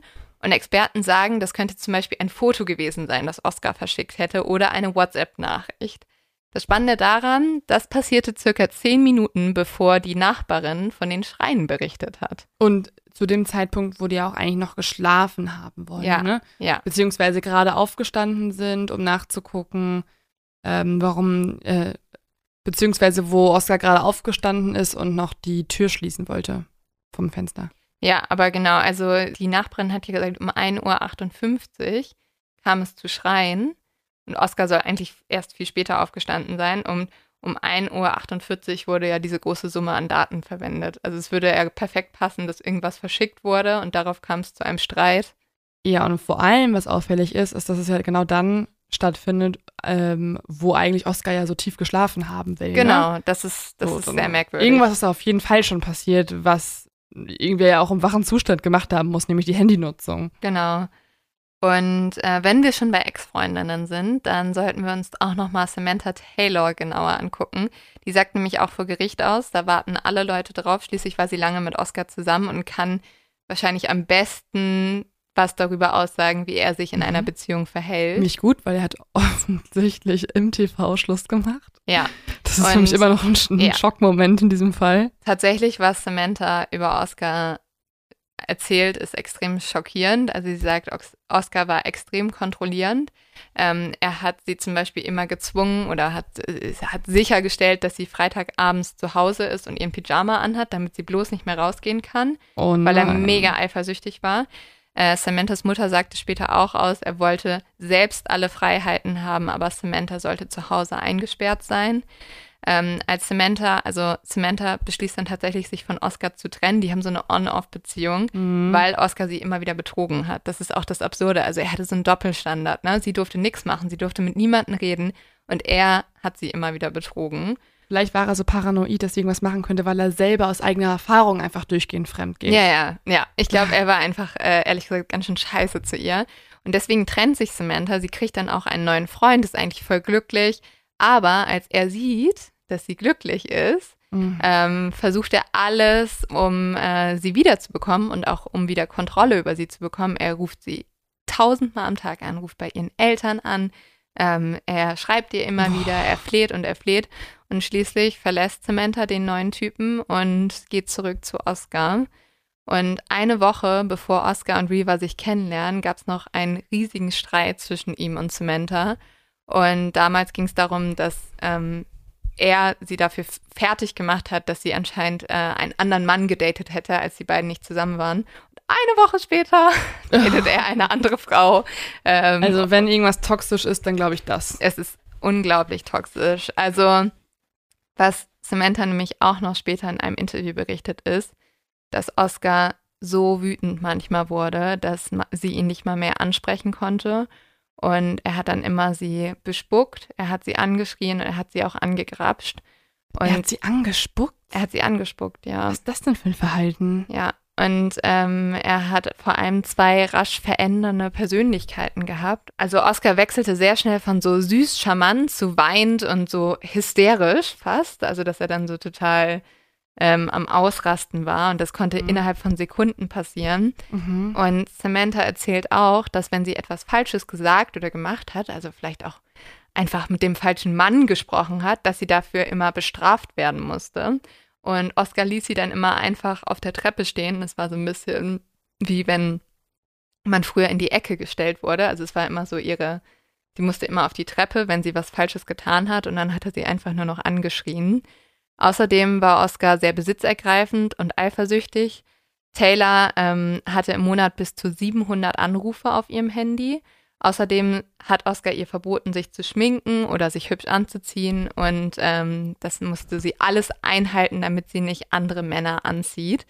Samantha sagt auch, dass es immer wieder zu psychischer Folter kam. Oscar soll sie mehrmals im Haus eingesperrt haben, auch ohne Essen. Er hat sie gebissen oder auch gekniffen. Und Samantha erzählt vor Gericht ebenfalls, dass sie manchmal so doll Angst vor Oscar hatte, dass sie sogar seine Waffe versteckt hat. Wow, also es zeichnet das Bild von einem kontrollierenden, dominanten Mann, der seine Freundin ganz und gar nicht gut behandelt. Nee, und Oder auch sehr nah, also nicht, also schon gewalttätig ist, also übergriffig gewalttätig. ja, also es ist halt nicht so, dass er sie schlägt, Mhm, aber es kommt in die aber es Richtung. ist halt auch psychische Gewalt, ne? Sie ja, sagt ich finde, anspucken und angrapschen, was du gesagt hast am Anfang, das ist ja schon auch physische Gewalt. Ja, voll. Und sie sagt später auch aus, was Reaver passiert ist, hätte auch mir passieren können. Ich denke definitiv, dass viele, viele Male es mir hätte passieren können, ohne Zweifel. Ja, das zeigt einfach, was für eine Beziehung die hatten und Ja. was für ein Mensch er ist. Samantha sitzt auch übrigens bei Reavers Familie und sie erzählt später, dass es unglaublich schwer für sie war, im Prozess zu sitzen, weil sie weiß, wie Oscar lügt und sie meint, er hat nur gelogen und er hat nur die ganze Zeit sowas vorgespielt und es hat sie einfach nur angeekelt. Mhm. Das Problem ist, viele glauben Samantha nicht. Und das macht mich jetzt richtig wütend. Die Ähm, sagen wahrscheinlich so, ja, weil er dich so schlecht behandelt hat, warum bist du dann zurückgegangen? ja, und das ist halt so das typische Ding. Und das äh, greift Oscars Anwalt total auf von halt der verletzten, verrückten Ex-Freundin. Mhm. Und ähm, er schafft es sehr gut, sie als die auch darzustellen, als die Frau, die nicht über Oscar hinweg ist. Er fragt sie auch immer so Sachen so, ja, du warst schon traurig, als äh, du ihn dann mit einer anderen Mhm. Frau gesehen hast. Und dadurch hat man halt das Gefühl, sie macht das aus Rache. Und ich finde, ehrlich gesagt, also es macht mich manchmal so wütend, wenn Leute immer von dieser verletzten Ex-Freundin sprechen. Ähm, weil ich finde, damit kann man so leicht alles abtun. Du sagst halt immer so, ja, halt, ähm, war die verrückte Ex-Freundin. Mhm, Ich habe noch nie davon gehört, dass man vom verrückten Ex-Freund spricht, eigentlich. Nee. Also es ist so ein richtiger Tenor, der sich eingebrockt hat, um äh, Frauen auf der ganzen Welt gefühlt Glaubhaftigkeit zu klauen. Und das funktioniert hier sehr, sehr gut. Ähm, Im Gegensatz zu Samantha sind die Leute sehr überzeugt von Oscar, der dann selber in den Zeugenstand tritt. Äh, er weint unglaublich viel, schluchzt immer wieder und ähm, er sagt dann Folgendes. Ich möchte mich bei Reavers Familie entschuldigen, bei denjenigen, die sie kannten. Jeden Morgen wache ich auf und denke zuerst an euch. Ich bete für euch. Ich kann mir den Schmerz nicht vorstellen, welchen ich eurer Familie zugefügt habe. Ich wollte Reva nur beschützen und ich kann euch bestätigen, als sie den Abend vor zu Bett ging, hat sie sich geliebt gefühlt. Ugh. Übrigens, ähm, ja, Rivas Eltern gucken nur angewidert während dieses Statements. Also ich finde das auch einen ganz schrecklichen Satz. Also dass sie sich geliebt gefühlt hat. Ne? Ja. Das ist ganz merkwürdig. ja, ganz, ganz merkwürdig. Weil ganz, es- ganz es- komisch auch in der Situation, weil anscheinend muss er es ja so sehr betonen. Vor allem so, es ist so ich-bezogen. Also so, Mhm. du hast sie halt am nächsten Tag getötet und dann zu sagen, aber ist nicht so schlimm, weil Reva hat sich noch geliebt von mir gefühlt. So, Mhm. also ähm, Sie ist glücklich sie gestorben. ist glücklich gestorben, ja. Also tatsächlich, äh, Rivas Familie wirkt auch im Gerichtssaal überhaupt nicht so, als ob sie das Statement irgendwie positiv aufnehmen würden. Was dann am Ende eines der größten ja, Moves der Verteidigung noch ist, ist, dass sie Oscar vor der Richterin und vor allen Leuten seine, ähm, seine Prothesen ab ausziehen lassen und ihn nur auf seinen Beinstümpfen durch den Gerichtssaal laufen lassen. Ja, davon gibt es auch so bekannte Fotos. Ja, das war auch also ein riesiges Spektakel. Äh, das soll halt zeigen, dass Oscar total verletzlich ist und ungefährlich und dass die Leute ihn für das sehen sollten, was er ist, nämlich Klar. ein verletzlicher Ja. Mann, der nur sich schützen wollte, weil er Angst hatte. Das ist so, es ist so berechnend, ne? Ja. Wie kann ich möglichst menschlich, verletzlich und nicht wie ein Mörder erscheinen? Ja, ich, ich, ich mache deutlich, dass ich ein behinderter Mann bin, der nicht zu so einer Tat fähig ist. Was ein bisschen absurd ist, weil Oscar sein ganzes Leben betont hat, dass Ja, ja. er normal ist, nicht behindert ist Ja. und dass er genauso stark ist wie alle anderen, aber vor Gericht zieht er seine Prothesen aus und läuft da lang und sagt, ich bin so schwach. Mhm. Also das ist tatsächlich, finde ich, ein bisschen ähm, makaber. Ähm, Oder sehr klug gemacht. ja, es ist sehr klug, weil es klappt. Am 11. September 2014 kommt die Richterin zu einer Entscheidung. Oscar wird nicht schuldig für Mord des ersten Grades gesprochen, sondern nur für Totschlag. Und dafür muss er fünf Jahre ins Gefängnis, kann jedoch nach zehn Monaten guter Führung seine Strafe im Hausarrest absitzen. Krass. Also es ist eigentlich gar nichts gefühlt.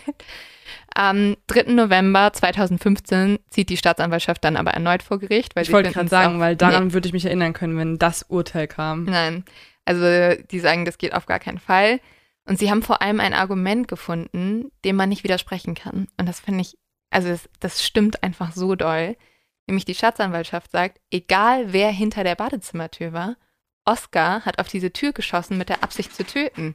Es war auf jeden Fall Mord. Mhm. Also es hat ihm ja niemand eine Waffe ins Gesicht gehalten. Er hat ja niemanden gesehen dahinter. Also egal wer hinter der Tür war, er wollte diese Person hinter der Tür ermorden. ja, das- oder halt Selbstverteidigung. Ja, aber ist es Selbstverteidigung, wenn, du nicht, siehst, weißt. dass eine Waffe auf dich gerichtet ist? Hm. Das macht es halt unglaublich schwierig. Und tatsächlich hat halt die, also hat die Staatsanwaltschaft damit einen sehr guten Punkt getroffen, weil man muss sich halt davon, also sie sagen halt, es ist doch egal, ob es Reaver war oder nicht. Oscar hat jemanden ermordet, was er getan hat. Und das Gericht stimmt dann der Staatsanwaltschaft auch zu und so wird Oscar im Juli 2016 ähm, für sechs Jahre verurteilt. Also die Strafe wird auf sechs Jahre erhöht. Aber auch diese Strafe finden die Staatsanwaltschaft und viele weitere viel zu gering. Und so geht die Staatsanwaltschaft erneut gegen das Urteil vor und erhält auch wieder Recht. Oscars Strafe wird im November 2017 auf 15 Jahre, also die Höchststrafe, erhöht. Und jetzt, Leo, ähm, habe ich euch eigentlich alle Fakten erzählt. Ähm, ich glaube, jeder kann sich eine eigene Meinung machen.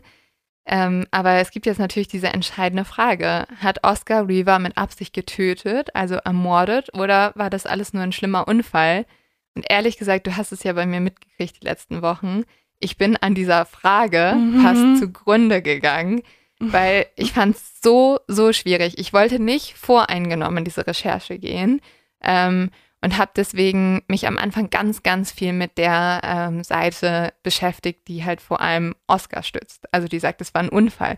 Und für mich war das auch total schlüssig. Also so diese Sachen, als ich mich mit der Gewalt in Südafrika auseinandergesetzt habe, habe ich gesagt, habe ich so richtig gesagt, ja, ich kann verstehen, warum jemand sich da wehren will, Klar, ne? warum der Angst hat Wird und so. warum der lieber auf die Tür schießt, Mhm. als zuerst zu gucken, so, ne? Ähm, und dann war ich so ganz viel, ich habe das so vielen Leuten erzählt, dass ich immer so war, so, Gott, ich, ich, ich weiß es nicht. Ich komme zu keinem Ergebnis für ja, mich. So, warst, ich glaube, du warst wirklich sehr verzweifelt. Ich Ja. habe dich selten so verzweifelt in einer Recherche gesehen. ja, weil ich wollte für mich zu einem Ergebnis kommen, ob Oscar es war oder nicht. Ja, so geht's mir bei Cold Cases. Ja. Ich brauche irgendeine Theorie, an die Ja. ich glauben kann, damit es für mich gelöst ist. Und ich glaube, so ging's dir hier. Du brauchtest entweder die Ja. Antwort für dich schuldig oder unschuldig, Justizopfer oder Mörder. Und normalerweise äh, komme ich da wirklich schneller zu einer Erkenntnis. Hier hat es lange gedauert. Aber das spricht auch für dich, finde ich. Ja, aber ich wollte mich halt nicht so steuern lassen von äh, vielen, was ich gehört habe. Aber letztendlich bin ich zu einer Erkenntnis gekommen. Ich war unglaublich glücklich, als ich dort war. Wie Ähm, kamst du denn zu der Erkenntnis? Erst war ich sehr pro Oscar, es war ein Unfall. Ähm, und dann kam, kamen so ein paar Punkte auf, die für mich keinen Sinn gemacht haben. Ähm, der erste Punkt ist und bleibt, und den werde ich nie verstehen, wie kannst du das Zimmer verlassen, ohne einmal nach deinem Partner zu gucken, gerade wenn du in einer Gefahrensituation bist. Also dann schaust, er hat ja auch gesagt, er wollte Reaver schützen, dann schaust du kurz, ob der Partner in Mhm. Sicherheit ist. Oder du sagst, hast du das auch gehört? Ja, genau. Also, also ja, solche klar. Sachen. Das, äh, das macht für mich schon gar keinen Sinn. Ähm, Und er hat ja auch ins Zimmer reingerufen. ja, Und wenn er sich eh schon zum Zimmer hinneigt, ne, und da reinruft, ja. würdest du doch sehen, bis Bett leer ist oder nicht? Ja, also das ist schon, das ist für mich schon erstmal merkwürdig, kann aber aus irgendwelchen Mhm. Gründen sein, Decke lag komisch, was weiß ich was. Dann der zweite Punkt ist, er hat ja die Schlafzimmertür eigentlich abgeschlossen. Das heißt, spätestens wenn er rausgeht und die Schlafzimmertür, er die nicht mehr aufschließen muss, muss er ja merken, da ist schon jemand rausgegangen, ne? Mhm. Also da würde ich mir dann schon überlegen, ist vielleicht Reaver schon rausgegangen, wenn ich die nicht mehr aufschließen muss. Gut, hast du vielleicht nicht mehr ähm, im, im Kopf, so? Aber er hat die schon immer alle abgeschlossen, er weil er jeden Abend so paranoid war, dass ja. jemand auch bei ihm hoch ins Schlafzimmer kommt. Ja, Oh, das macht es wieder schwierig für mich. Ja, aber dann merkst du das doch, dass die auf ist, oder? Und dann ja, oder du bist, oder du wachst gerade auf, du warst so tief im Schlaf, Ja, wachst dann auf und bist einfach nur panisch. ja, gut, das, das kann auch Und deine sein. Urangst wird aber dann kann ich so, mir auch absolut nicht vorstellen, dass Reaver die ganze Zeit nichts gesagt hat. Also in dem Moment, also wo er, er panisch ist, ne, sie sitzt auf dieser Toilette, da würde ich doch was sagen. Oscar, ich bin's. Ja. Und äh, das waren alles so Sachen, die mich. Vor allem, weil er auch laut gerufen hat. Weil er sehr laut gerufen hat, ja. Das waren alles schon so Sachen, die mich ähm, zum Zweifeln gebracht haben, aber auch noch nicht letztendlich überzeugt haben. Zum Beispiel hat Oscar vor Gericht auch immer gesagt, ich wünschte, sie hätte was gesagt, ich wünschte, sie hätte was gesagt. Was mich dann aber überzeugt hat, waren die Nachrichten zwischen Oscar und Reva. Ich habe mir die nämlich nochmal genauer angeguckt. Also die Polizei konnte ja sehen, zwar nicht auf Oscars Handy, aber ist ja auch schon auffällig, dass er Sachen gelöscht hat. Aber sie konnten sehen, was auf Reavers Handy konnten Mhm. sie sehen, was die beiden geschrieben haben. Ganz schön dumm irgendwie, ne? ja, Also, wenn du schon die Mühe machst, Naja, alles zu löschen. ja, aber vielleicht hat er ja nachts noch Babyshoes geschrieben. und vielleicht hat er auch geschrieben, dass er Reaver verlässt. Und deswegen sollte Ah, die ja. Polizei das nicht sehen. Keine Ahnung, nur, ne, nur mal so ein Denkanstoß. Ähm, aber auf Reavers Handy können sie halt die Chats zwischen Oscar und Reaver sehen. Und Oscar ist in diesen Chats einfach so kontrollierend und so besitzergreifend. Und am 27. Januar 2013, also 18 Tage bevor Oscar Reaver erschießt, schreibt Reaver Oscar noch Folgendes. Heute hat sich einer meiner besten Freunde verlobt und ich wäre gerne länger geblieben. Ich hatte eine gute Zeit, aber das ist jetzt vorbei. Ich habe heute mit niemandem geflirtet. Es tut mir leid, dass du das gedacht hast. Du hast eine Szene am Tisch gemacht und hast uns früher gehen lassen. Manchmal habe ich Angst vor dir und dafür, wie du dich mir gegenüber verhältst. Du greifst mich dann einfach an und sagst mir, dass mein Akzent oder meine Stimme anstrengend sind. Ich fasse dich an den Hals und du sagst, dass ich aufhören soll. Ich soll aufhören, Kaugummi zu kauen. Tu das, tu das nicht. Ich habe mich in dich verliebt und wollte das dir eigentlich dieses Wochenende sagen. Ich will nur lieben und geliebt werden. Ich will glücklich sein und jemanden glücklich machen. Vielleicht können wir das nicht füreinander tun. Denn jetzt gerade weiß ich, bist du nicht glücklich. Und ich bin auch sehr unglücklich und traurig. Ich dachte wirklich nicht, dass du mich dafür kritisieren würdest, vor allem nicht so laut, dass alle es hören können. Ich verstehe mich als Lady und ich habe mich heute nicht wie eine gefühlt. Ich kann nicht von außen kritisiert werden dafür, dass ich dich date und dann auch noch von dir attackiert werden. Du bist doch eigentlich die Person, von der ich Schutz erhalten sollte. Und das ist nur eine von vielen Nachrichten, die große Konflikte zeigen. Mhm. Reva muss sich immer wieder rechtfertigen. Sie sagt auch immer wieder in den Nachrichten, ich bin keine Schlampe. Ähm, weil, und das ist so auffällig, dass sie, sie, sagt, immer- sie sagt immer, ich bin keine Ho, ich bin keine Bitch. Mhm. Und das sind so Wörter, also ich habe mir auch so ein Interview von einem Psychologen zu diesem Fall angehört und er meinte halt, man sieht daraus, er hat sie so bezeichnet. Mhm. Deswegen greift sie die auf Klar. und sagt, ich bin keine Ho. Ja, wenn Und- er ihr vorwirft, dass sie zu krass flirtet, Nee, zu ja, freizügig angezogen ist, kein Pyjama trägt an einem Freitagabend und eingesperrt zu Hause sitzt, dann würde es im Gegenzug ja bedeuten, dass sie sich in seinen Augen wie eine Ho verhält. ja, es ist auch krass, er bezeichnet sie vor allem auch als Schlampe, weil sie vor andere Männer gedatet hat. Boah, ich hasse er das hat ja so auch ein- andere ja, Frauen gedatet. Das, Das ist ist so ein krass- Doppelstandard. Ja, ja, das ist so ekelhaft. Also da frage ich mich auch, kann auch ähm, eigentlich das Gehirn nicht so groß sein Ja, und das logische Verständnis auch nicht so ausgeprägt sein, weil man kann doch, man kann, also wenn man selber für sich Standards setzt, dann muss man die auch bei der anderen Person anwe Voll. anwenden. Und dann kannst du nicht erwarten, dass jemand sich komplett anders verhält, als was du auch gemacht hast. ja, und ich finde, diese Chats gleichen sich ja total mit dem, was Samantha, also die Ex-Freundin, erzählt, ne? Also, dass er immer so war, Ja. so, du darfst mit niemandem flirten, wie sie auch sagt, so, hey, ich habe einfach nur mit jemandem geredet und dann mussten wir gehen. Wir mussten die Party verlassen, so, Mhm. weißt du?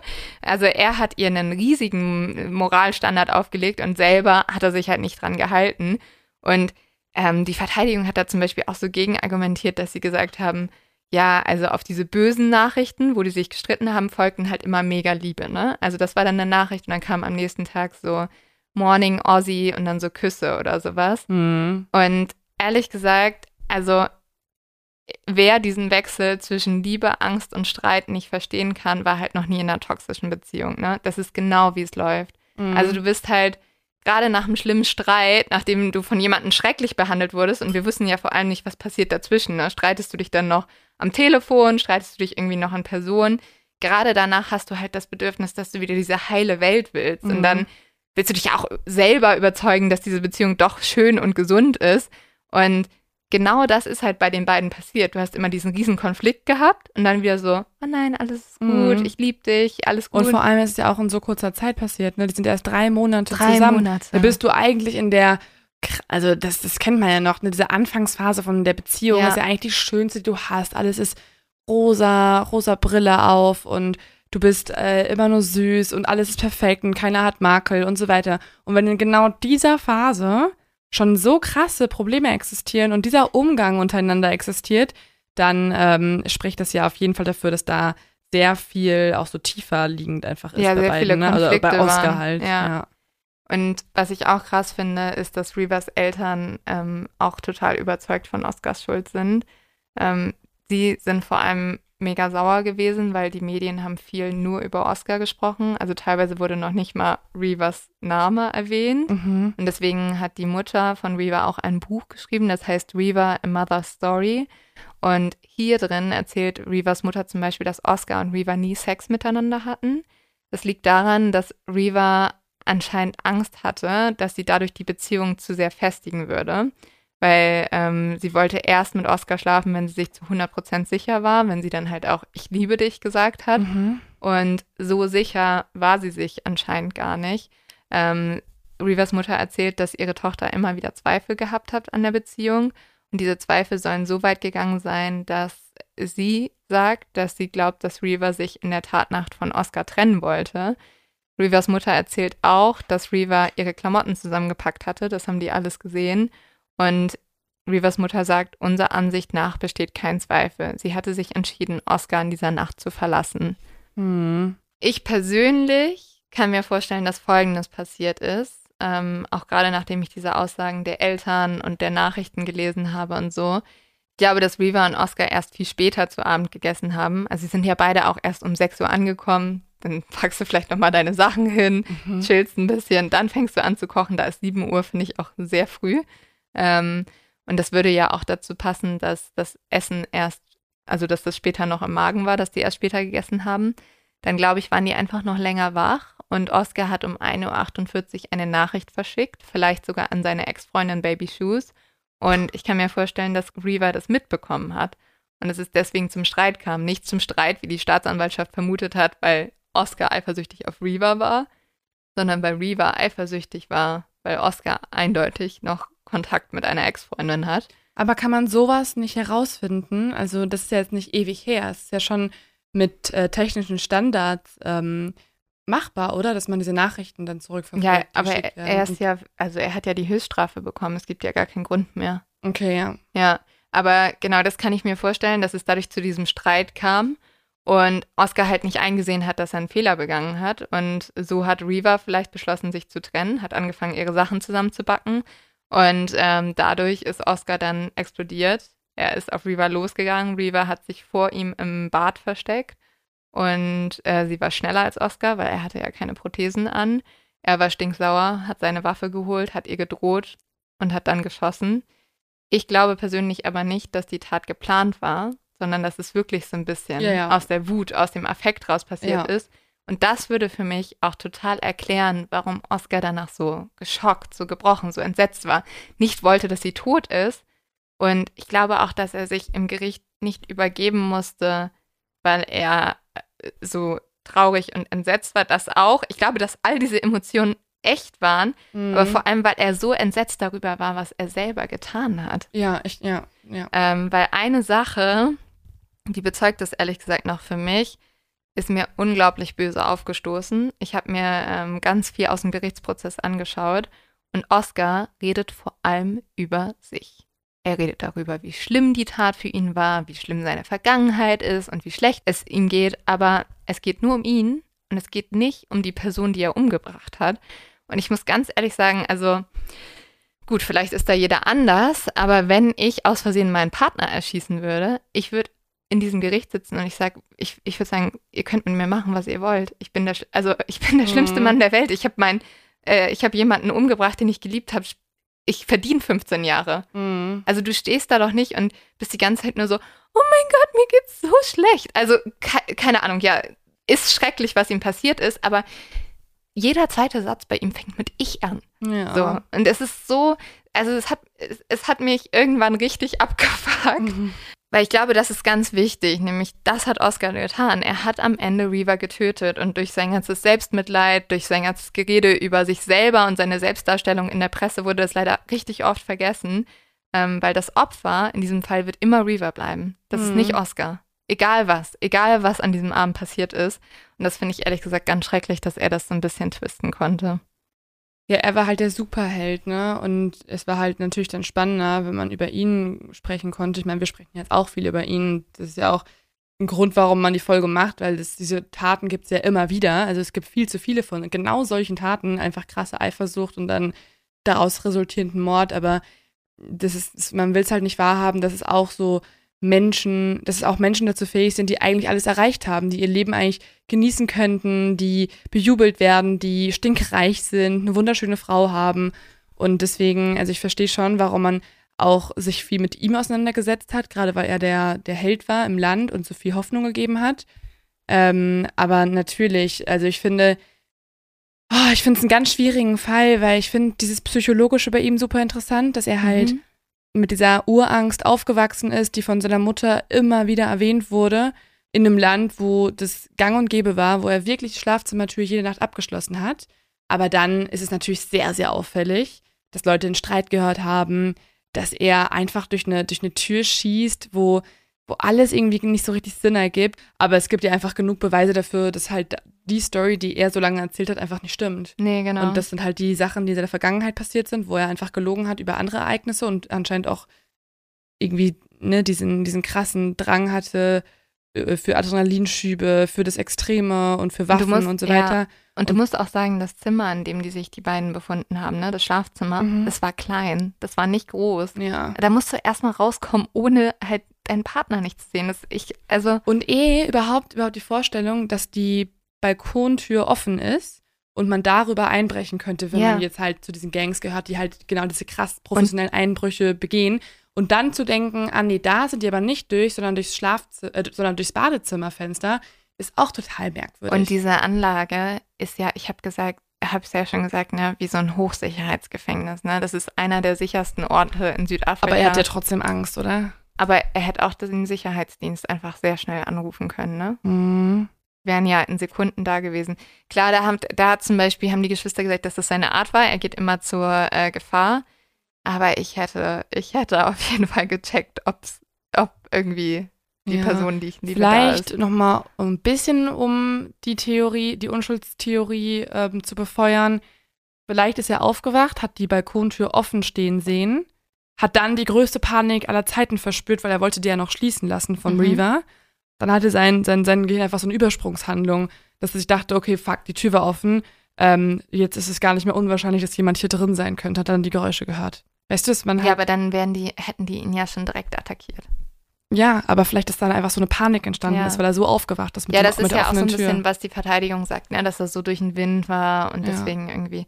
Also, Seine Familie steht aber hinter ihm bis heute. Ja, ja, die stehen komplett hinter Und war nicht letztens auch in der Presse, dass jetzt die Eltern von Reaver ihn nochmal treffen wollen, um zu gucken, ob sie nicht das befürworten, dass er heraus kann oder so? Ja, also Oscar könnte auf Bewährung rauskommen dieses Jahr, aber dafür muss, äh, muss er erst die Eltern von Reaver treffen. Das ist so ein bisschen nach äh, südafrikanischem Recht so und äh, die müssen das befürworten. Und äh, deswegen haben jetzt Reavers Eltern das in der Hand.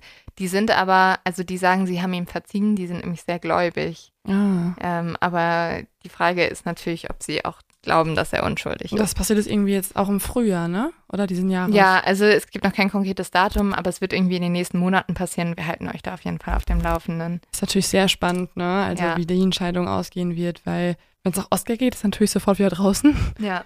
ähm, meine Meinung habe ich ja gesagt. Ich glaube, er war's. Du bist ein bisschen un. Du bist immer, du bist jetzt so wie ich vor war, ne? Du hast noch keinen, du kannst dich nicht entscheiden. Ja, ich habe mich jetzt nicht so viele Wochen damit beschäftigt ja. wie du. Ich meine, ich glaube, du hast mir vor Weihnachten davon erzählt. Ja.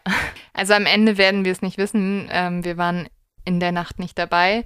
Aber ja, ich glaube, es wurde die richtige Entscheidung getroffen. Äh, liebe Exis, bitte ähm, berichtet uns doch mal, was ist eure Meinung zu mhm. Oscar Pistorius? Schuldig oder unschuldig? Und äh, jetzt würde ich sagen, nachdem diese Folge wahrscheinlich schon eine halbe Ewigkeit gedauert hat, hast du einen Valentinstag, Leos Tipp, irgendwas? Toxische Beziehung beenden vielleicht? Toxische Beziehung vermeiden und falls drin seid, beenden. Ja.